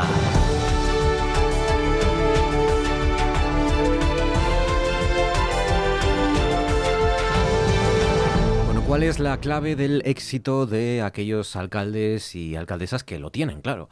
Em, por ejemplo, el fenómeno Aníbal en Mieres, la candidatura encabezada por el actual alcalde de Izquierda Unida, que no solo ha revalidado, como saben, la mayoría absoluta, sino que va a ser el gobierno municipal con más concejales del mismo signo en toda Asturias, ha logrado 15 ediles.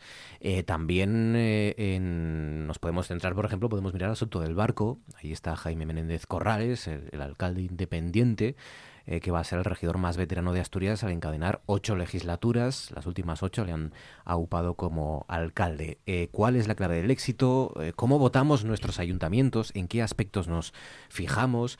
¿Hay ideología? ¿No la hay? ¿Depende del concejo? ¿Depende de la persona? Cristina.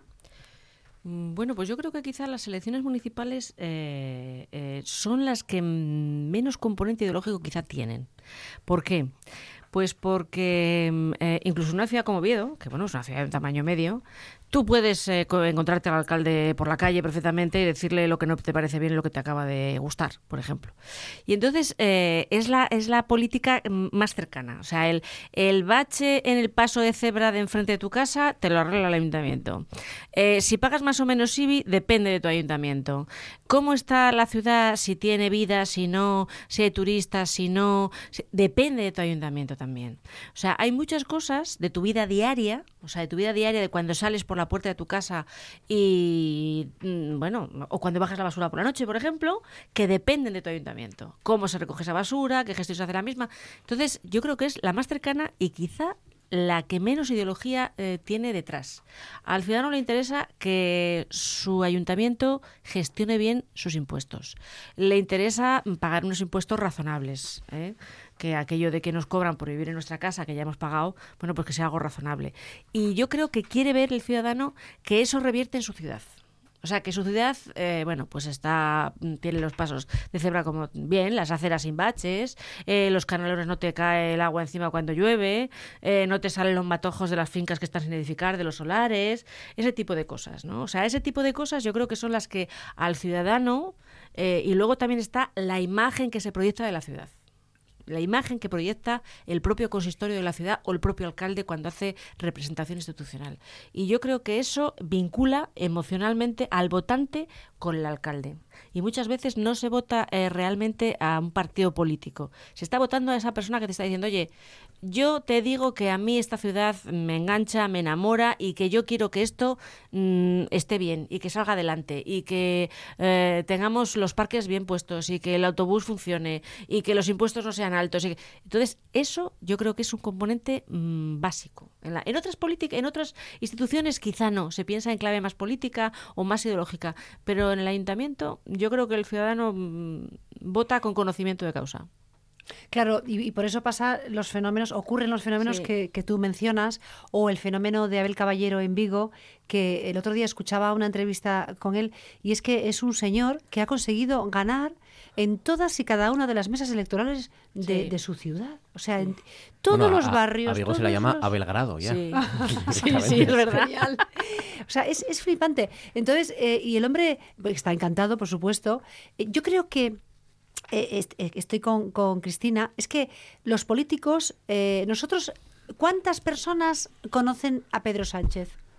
¿Cuántas personas la- le han tenido al lado? Han podido cruzar una palabra con él. Cuanto más lejos, incluso la política autonómica, que nosotros somos una región muy, muy chiquitita, pero aún así, los diputados regionales nos quedan lejos, el presidente del Principado nos queda un poquito más lejos ya, es más difícil, sin embargo, el alcalde lo tenemos, o la alcaldesa la tenemos al lado. Entonces, no es una comunicación mediada, es una comunicación física, o sea, la- le puedes ver. Entonces, si esa persona a la que puedes ver y puedes tocar y puedes parar en la calle, ¿no? Porque yo, yo recuerdo a Tini Areces que iba caminando por la calle y la gente la iba parando a Paz, a Carmen Morillón, y le decía, alcaldesa, ¿crees que aquí tenemos un bache? Eso, eso no lo puedes hacer con otro político. Eso, por un lado, vamos, está clarísimo. Pero luego, además, estos fenómenos tan concretos, yo creo que tienen que ver con la, con la capacidad que tiene la persona de realmente transmitir de una manera auténtica su honestidad. Porque realmente tenemos la sensación de que los políticos son personas que tienen una ambición política. Y la ambición política no está mal, pero, pero puede ser sana o insana. Entonces, cada vez más tenemos un concepto, hay, ne- hay- hace falta una regeneración política. Entonces, tenemos un concepto de los políticos un poco con una ambición insana. Tenemos la sensación de que nuestro alcalde, en el fondo, en el fondo, lo que quiere es ser ministro y ha empezado por ser alcalde. Entonces, y, y en el fondo luego nos sentimos como un poco traicionados o traicionadas cuando de repente vemos que ese alcalde que queremos se va. Y claro, claro, normal, ahora es, es diputado y acabará siendo ministro o presidente del gobierno.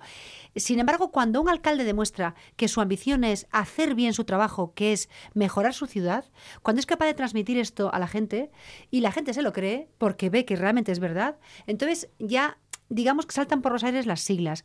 Y eso le ha ocurrido a estos alcaldes que mencionas, al alcalde de Mieres, al alcalde de Soto del Barco, a- a- al alcalde de Vigo. Es decir, estos alcaldes que realmente han sido capaces de demostrar que su ambición es hacer bien su trabajo.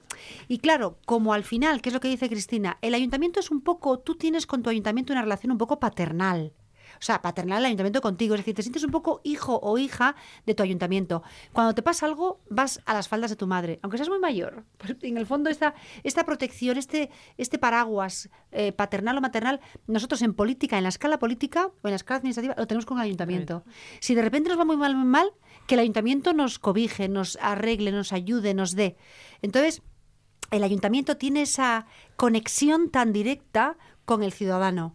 Y por eso el ciudadano cuando ve que en la casa consistorial eh, va a estar una persona que, con la que va a poder conectar, que aunque no sea de su ideología, pero es que de- la ideología ahí se diluye, la ideología que tiene es la del servicio público. Entonces se lo cree. Y estas personas tienen, son, realmente son flautistas de Amelín. Es que yo cuando, cuando veía, cuando veía la capacidad que estaban teniendo de arrastre en sus, en sus mesas electorales, yo decía, pero bueno, esta gente tiene que estar orgullosísima. Estos sí que son los ganadores de la noche electoral. Son estas personas. No las personas que sumando, consiguiendo pactos, eh, consiguen estar ahí. Son estas personas que han conseguido que sus vecinos, que les conocen bien, digan, yo creo en esta persona. Yo creo que es el, es el éxito, el éxito político redondo. El mayor. Yo creo que además, mira, yo recuerdo muchísimo a Luis Riera. Eh, cuando iba, yo era- soy funcionaria de justicia y él ejercía de abogado. Y recuerdo el año que salió de Rey Mago en la cabalgata de los Reyes, que nos decía, ay nenas, no os creáis que lo mejor es el alcalde de tu pueblo. No, no, lo mejor que te puede pasar a la vida es ser el rey Melchor en la cabalgata de tu pueblo.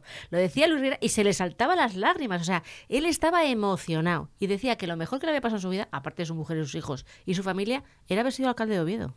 Cuando Aníbal llegó al ayuntamiento de Mieres, eh, lo recuerdan los compañeros de la voz de Asturias, se encontró con, con 30 millones de euros de deuda en el ayuntamiento, ¿no? al borde de la bancarrota. Eh, y bueno, pues tuvo que hacer ajustes y ajustes durante, durante varios años. ¿no? Yo, yo he tenido la suerte de conocer malos alcaldes, y digo la suerte porque es la, la opción de conocerlos, y otros alcaldes extraordinarios.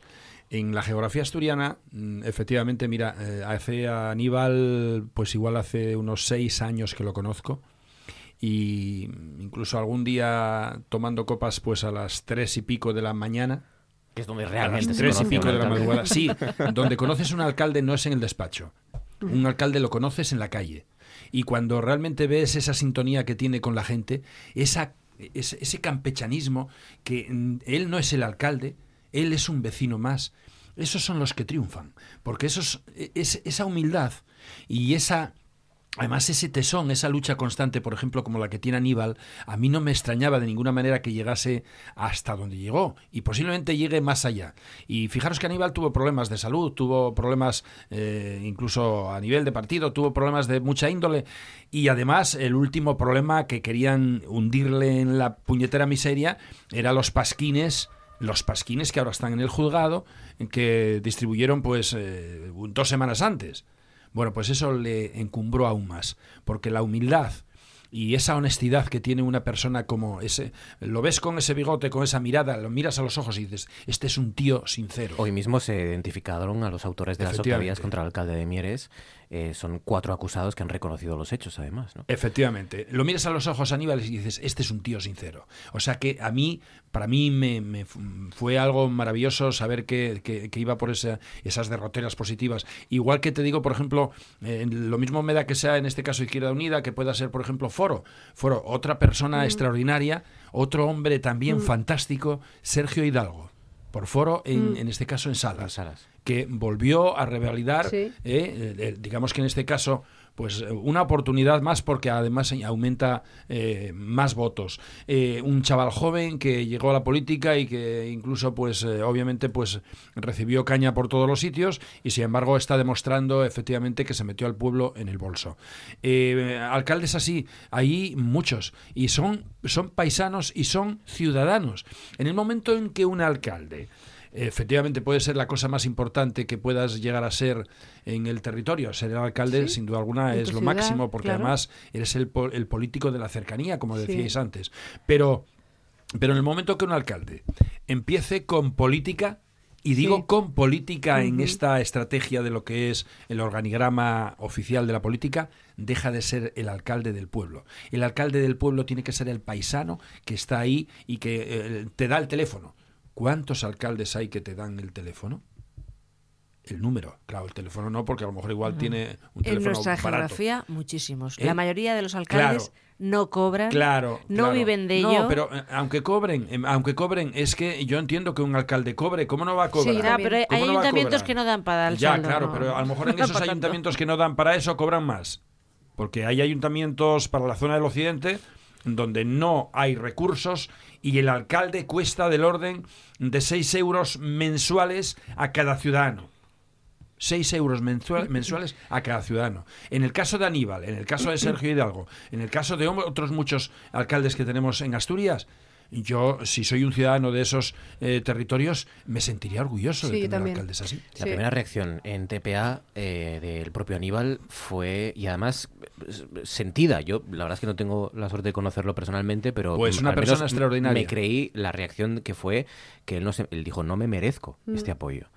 Y lo decía serio y lo decía, Sí, sí. eh, yo creo que sinceramente. No, y lo dijo sincero. No me merezco eh, tanto Sí. apoyo A y mí este las miradas no me las- engañan. Y te aseguro que yo la primera vez que miré a Aníbal me pareció que era un tío Honesto. honesto absoluto. Claro, por eso eh, suelen tener este tipo de, de- de alcaldes apasionados de lo suyo, suelen tener problemas con su partido, porque no son claro. personas de partido. Claro. O sea, esa, eh, ese respeto, esa disciplina de partido les cuesta muchos sufrimientos, porque Es que el partido es matemática. Sí, Y, hay, y hay una Y el disciplina... alcalde es humano. Claro. Dos minutos, casi tres. Sobre las once viene Georgina con los restos.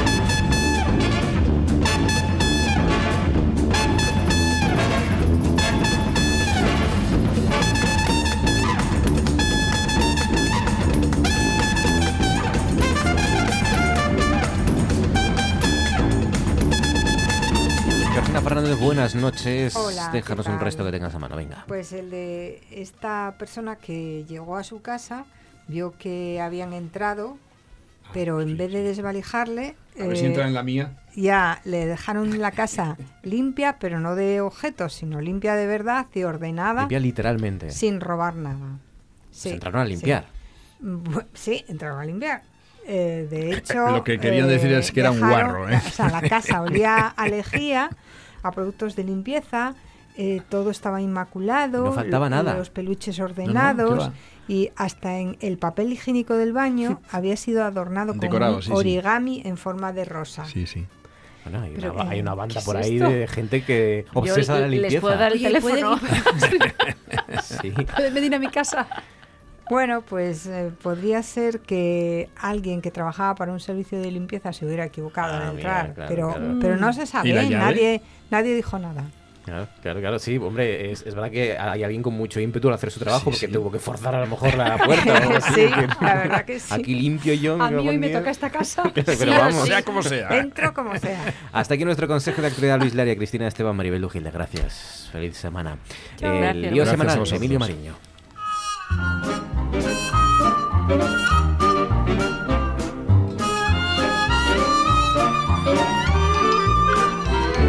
Mi lío desta semana, e que veréis, pues, a los que nos presta falar en asturiano, pues resulta que eh, por primera vez, después de las elecciones autonómicas y desde fai, qué sé yo, casi 40 años, pues vemos que hay una mayoría de partidos que recollen explícitamente reformar el Estatuto de Autonomía para hacer oficial la lengua asturiana.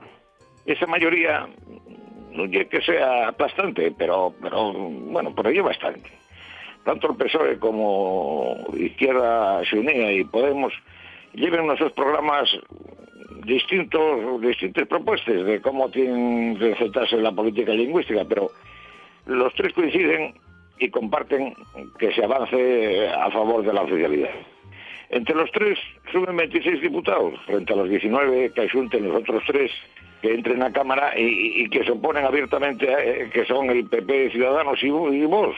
Y hay un cuarto partido, un foro, que adopta una posición intermedia. Eh, Fui favorable al estudio de la propuesta, pero dejan el aire en la decisión final.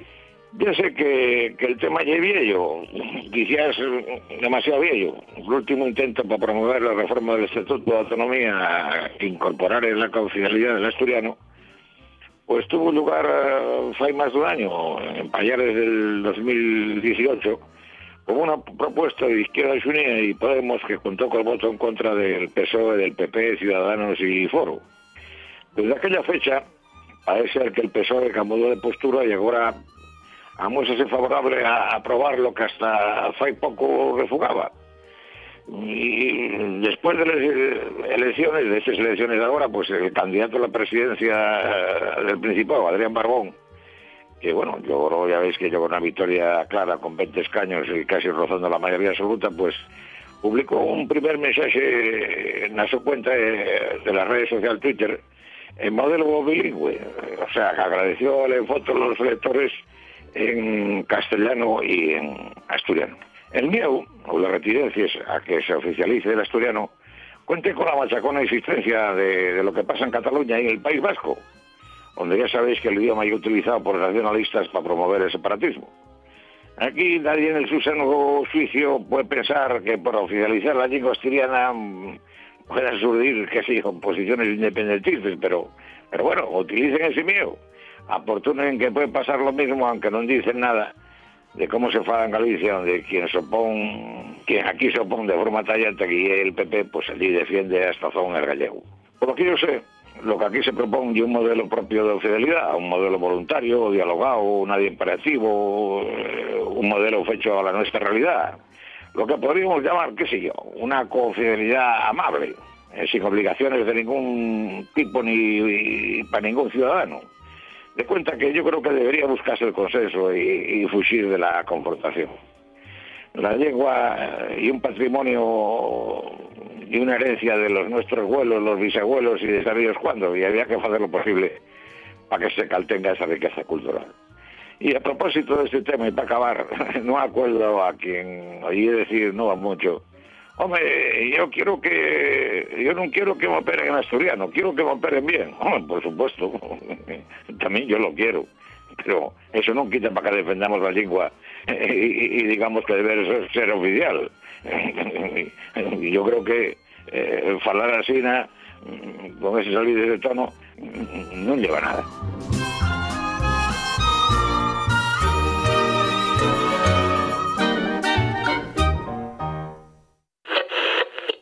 El grupo Celtas Cortos es uno de los mayores avales que tiene este proyecto, ya que además de asumir parte de la promoción, ponen la música de la película y dos de sus componentes, el flautista de Amelín, perdón, el flautista Carlos Soto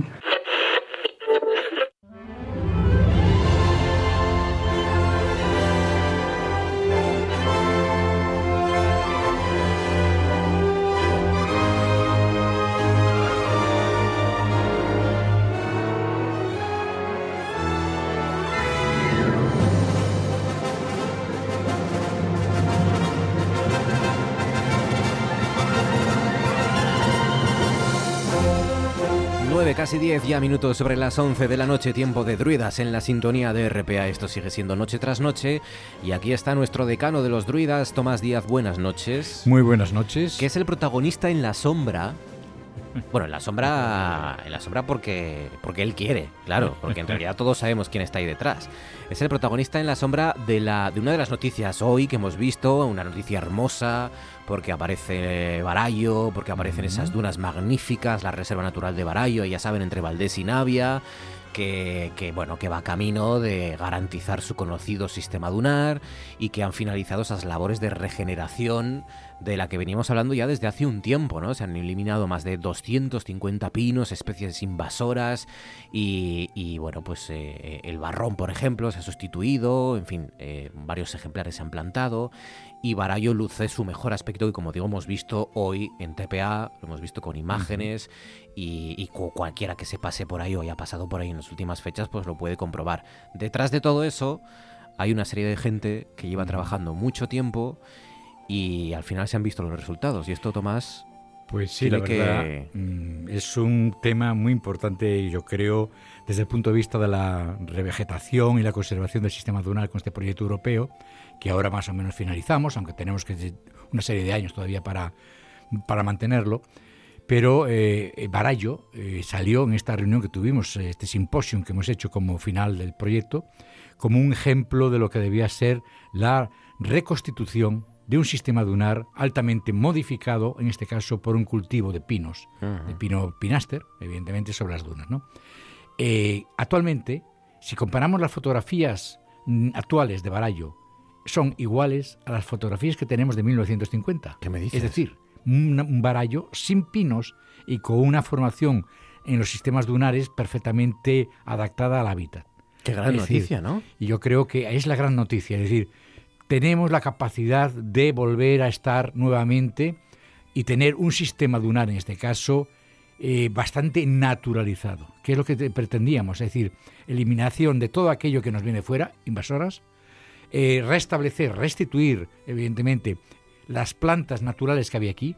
Lo que está claro es que no hemos metido ninguna que no estuviera, no hubiera constancia de que estaba eh, en esta playa, porque yo esta playa la conozco desde la década de los 70, donde hice mi tesis doctoral verdad? en el litoral asturiano.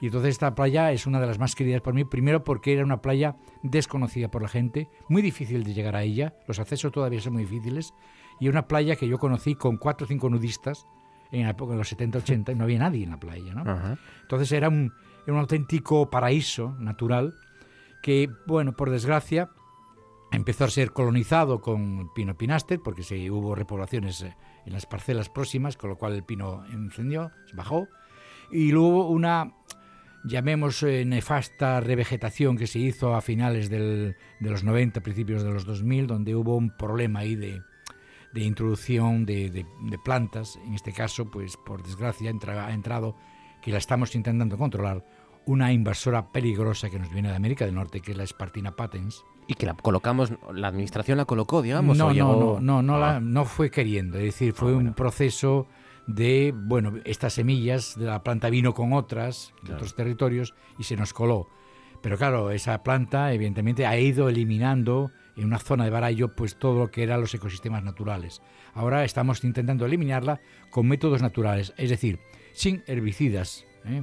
ni fitocidas, sino con un sistema de un, llamemos, plástico biodegradable o casi biodegradable para ir tapándola, tapamos esta planta y de- la estamos asfixiando para que no se vuelva a, a reproducir y que esa superficie esté, sea ocupada, revegetada por plantas del sistema dunar. Es una muerte lenta, entre Una muerte comillas. lenta, pero eficaz para, eh, para Claro. ir eliminando, porque evidentemente el sistema más eh, brutal sería echar herbicidas, pero Eh, lo tenemos por nosotros mismos prohibido, herbicidas, en todas las zonas protegidas por la directiva europea, porque no hay que olvidar que Barallo es reserva integral natural. Eso te iba a preguntar, ¿cuál es la relevancia? Porque a lo mejor eh, hace mucho tiempo que no pasamos por ahí o no sabemos cuál es la relevancia de Barallo. ¿Hay otro sistema dunar mm, parecido? Hay algunos parecidos, a lo mejor algunos más biodiversos, pero Barallo todavía conserva en su conjunto una estructura que es no solamente el sistema dunar, sino detrás tiene una liseda y unos cañaverales junto al río que va por detrás de la duna, unidos a unas formaciones forestales muy interesantes. ¿no? Todo ese conjunto de Barallo hace que ese lugar tenga una, relevancia importantísima y por eso el Principado de Asturias pues la estableció como reserva natural, en este caso costera. Y ahí hay hábitats de la directiva europea. Y, y estos hábitats de la directiva europea, Europa nos va a pedir cuentas si no los mantenemos en estado eh, activo y natural. Por eso eh, hay que actuar sobre los mismos.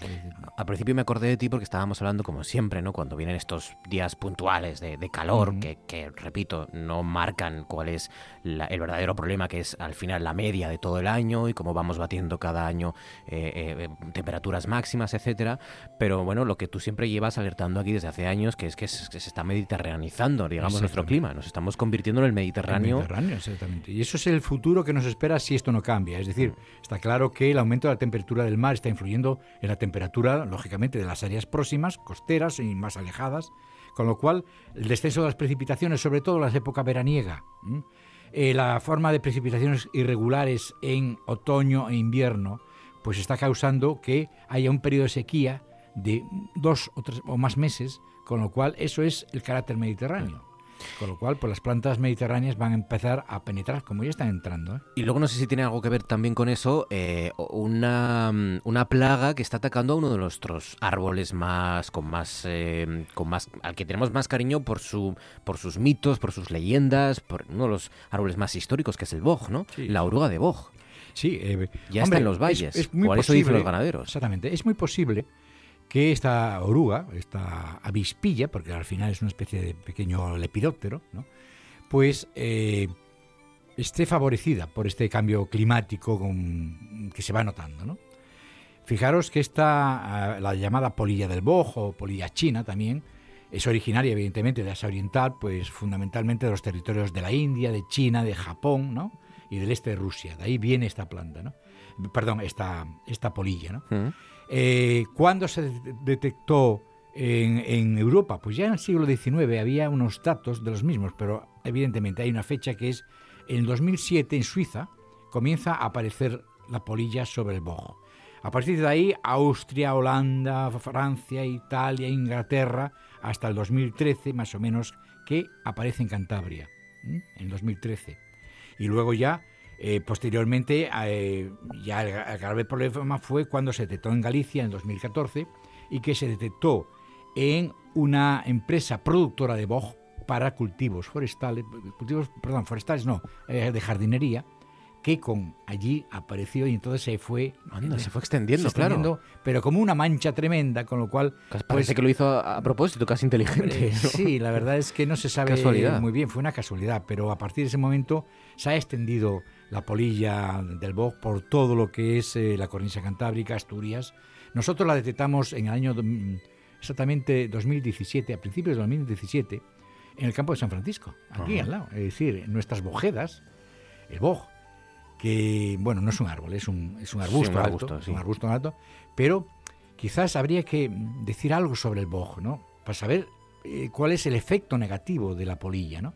El boj, eh, que el nombre científico es Busus sempervirens, sempervirens, de hoja siempre viva, es un arbusto que, en los- eh, que de forma natural existe en la parte norte de la península ibérica, zona mediterránea. Bien, por su forma de crecimiento, por su eh, facilidad de, po- de poda, desde la época, bueno, pues desde los romanos se utilizó el boj en parques y jardines. Evidentemente el, el mantenimiento del boj es muy costoso. Entonces, en, en la actualidad son muy pocos los parques y jardines Que lo conservan que lo todavía. conservan. Y por eso yo siempre digo, hay un gran bioindicador para saber si un parque o un jardín es un parque histórico, antiguo, Que tenga boj. que tenga boj. Y el Campo San Francisco lo tiene. Lo tiene, evidentemente.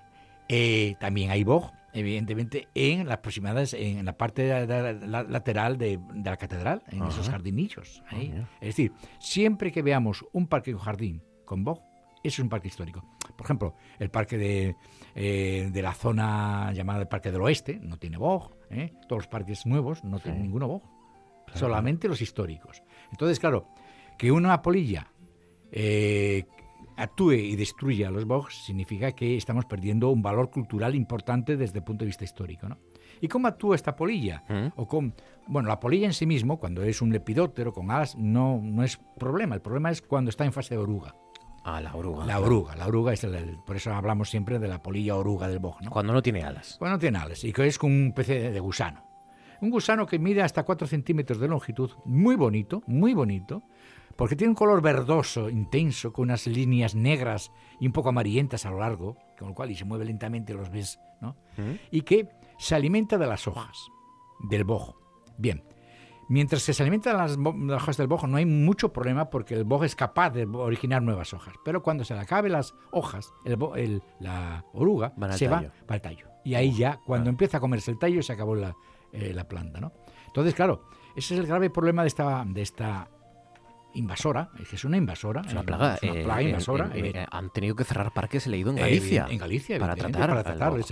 ¿Cuál es el tratamiento? Pues evidentemente, pues con insecticidas de tipo piretroides, también se utiliza el aceite de parafinas, hay muchos remedios, algunos no son muy eficaces, otros menos. Aquí en el año 17, en 2017, yo vi a- a- sobre febrero o marzo cómo aquí en el campo San Francisco pues estaban echando un insecticida, ¿no?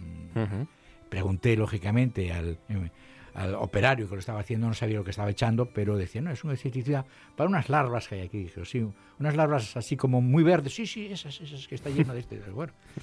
Y ahora he visto... Si usted pues, es operario y viene un druida, es- es Tomás, Es- el que está ahí. exactamente.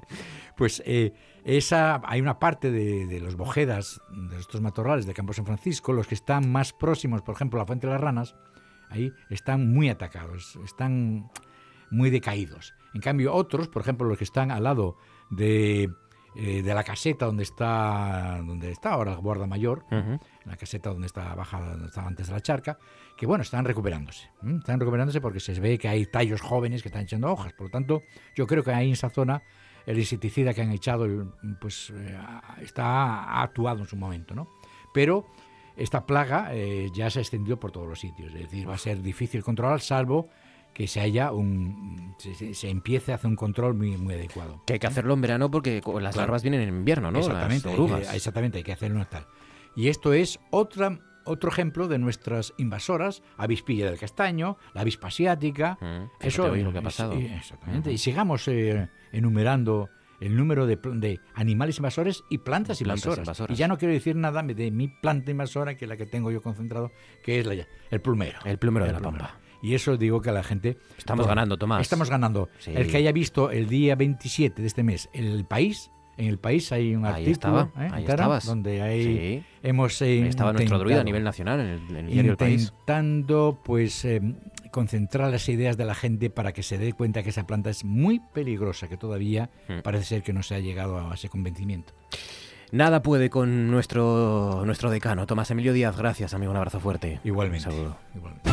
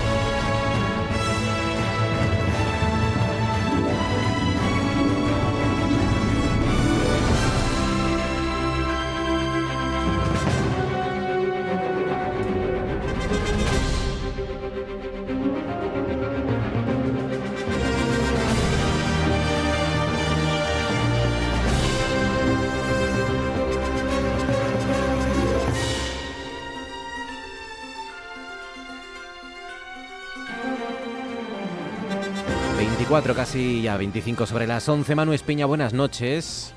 Hola, ¿qué tal? Muy buenas noches. Bueno, a ver, llévanos a sitios donde no haga mucho calor y haya bastante sombra, porque, bueno, el domingo no tanto, pero el sábado va a hacer bastante calor también. ¿eh? Bueno, Yo pues mira, hay muchos sitios para ir. Eh, Mira, pues tenemos este fin de semana tenemos la broña de porno en Cabranes, De verdad, que es que es que es único, Ah. es decir, es algo algo que se que han recuperado los los y que bueno, pues hay que hay que apostar por ellos. Mira, el martes ya olía a Boroña ya, que nos lo dijo Oscar Sí, ya Buznego. huele desde- Sí, Yo creo que llevan toda la semana ya preparándose, sí. preparando ya las la, la leña y preparando ya la- las masas, ¿no?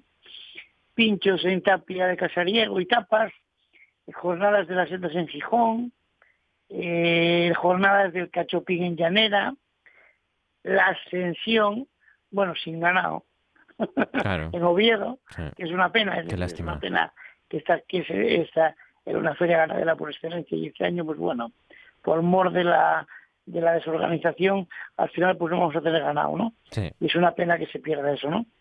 Eh, después tenemos un acontecimiento importante en Cangas de Narcea, Tour, que es una feria que une música, gastronomía, naturaleza, eh, ecoturismo y experiencias, ¿no?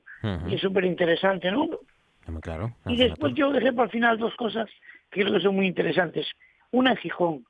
Gijón, este fin de semana, pues va a haber vuelos de, de globo, en globo, es decir, se juntan, hay, hay varias, varias competiciones, incluso la gente que apetezca, que creo que todavía quedan plazas, se puede dar una vuelta pues pues pues por Gijón, por encima de Gijón en globo, ¿no? Que es una experiencia única. única. Ujú. Pues seguro que arriba se está fresco, ¿no? Y después yo dejo para el final unas jornadas muy interesantes, que son jornadas gastronómicas de los cervellos con jamón en Belmonte, Miranda. Belmonte está al, al lado del río eh, Pigüeña, eh, seguro que seguro que está fresco y seguro que comer unos arbellos con jamón de, de las huertas que bañan el río Piloña, eh, Pigüeña, perdón, pues eh, va a ser eh, impresionante y, disfrutar pues eso un poco de, la gastronomía y de, y de la feria en Belmonte Miranda este fin de semana, ¿no? Sería una apuesta interesante. Incluso, pues bueno, podemos ver, hacer un paseo, ver la Casa del Lobo y, y me consta que muy cerca de Belmonte hay un cercado en el que hay varios lobos que podríamos observar. Una excursión con niños para todas estas actividades sería súper interesante. Pues sí. Vaya, qué barbaridad. eh, de todo, ¿eh? Boroña, Narcena Tour, la Ascensión, los globos en Gijón, que siempre es, eh, además para amantes de la fotografía, algo muy, muy atractivo, muy atractivo y espectacular. Pues, pues sí, muchas cosas este fin de semana.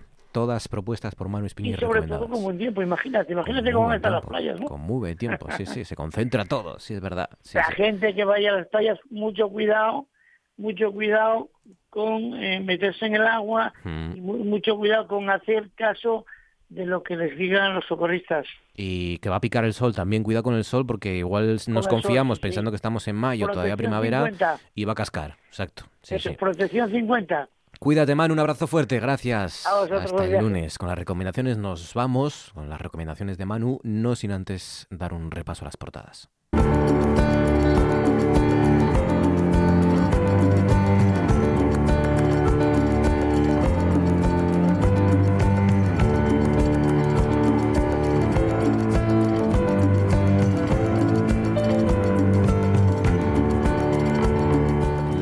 La web rtpa.es dice el Principado confía en que Arcelor mantenga sus inversiones en Asturias a pesar de los recortes. El Ejecutivo asegura que mantiene conversaciones a diario con la multinacional. También dice rtpa.es Mercedes Fernández renovará el Comité Ejecutivo Regional del Partido Popular. Fuentes cercanas a la dirección señalan que el objetivo es evitar la duplicidad de cargos. La Nueva España dice playas libres de tabaco pero sin multas. No podemos sancionar, sí sensi- sensibilizar. Los quebrantos, el Puntal, Misiego y Miami, los primeros arenales que pedirán a sus usuarios no fumar para promover una vida saludable. Añade también la Nueva España, muy grave un hombre de 32 años picado por una avispa asiática en San Tirso de Abres, que es la misma noticia con la que abre el diario El Comercio ahora mismo, un hombre de 32 años en extrema gravedad tras ser atacado por una avispa asiática en San Tirso de Abres. El joven alérgico a las avispas se encontraba desbrozando una finca para meter a los caballos y añade la fotografía del comercio precisamente verano anticipado en Asturias. Los termómetros de la región llegarán a marcar los 30 grados este viernes. Y por último la voz de Asturias que titula El mayadismo espera que los hombres de negro de Génova intervengan el PP. José María Rivas, del equipo de Fontaneros de Madrid, asistió en primera persona al enfrentamiento con Mercedes Fernández en el comité regional. Son las principales noticias que nos deja este jueves, que hemos cerrado como siempre con todos ustedes. Ya saben que la radio sigue, nosotros volvemos mañana a las nueve y media para hacerles compañía una noche más. Gracias por habernos acompañado, gracias por su confianza y hasta entonces.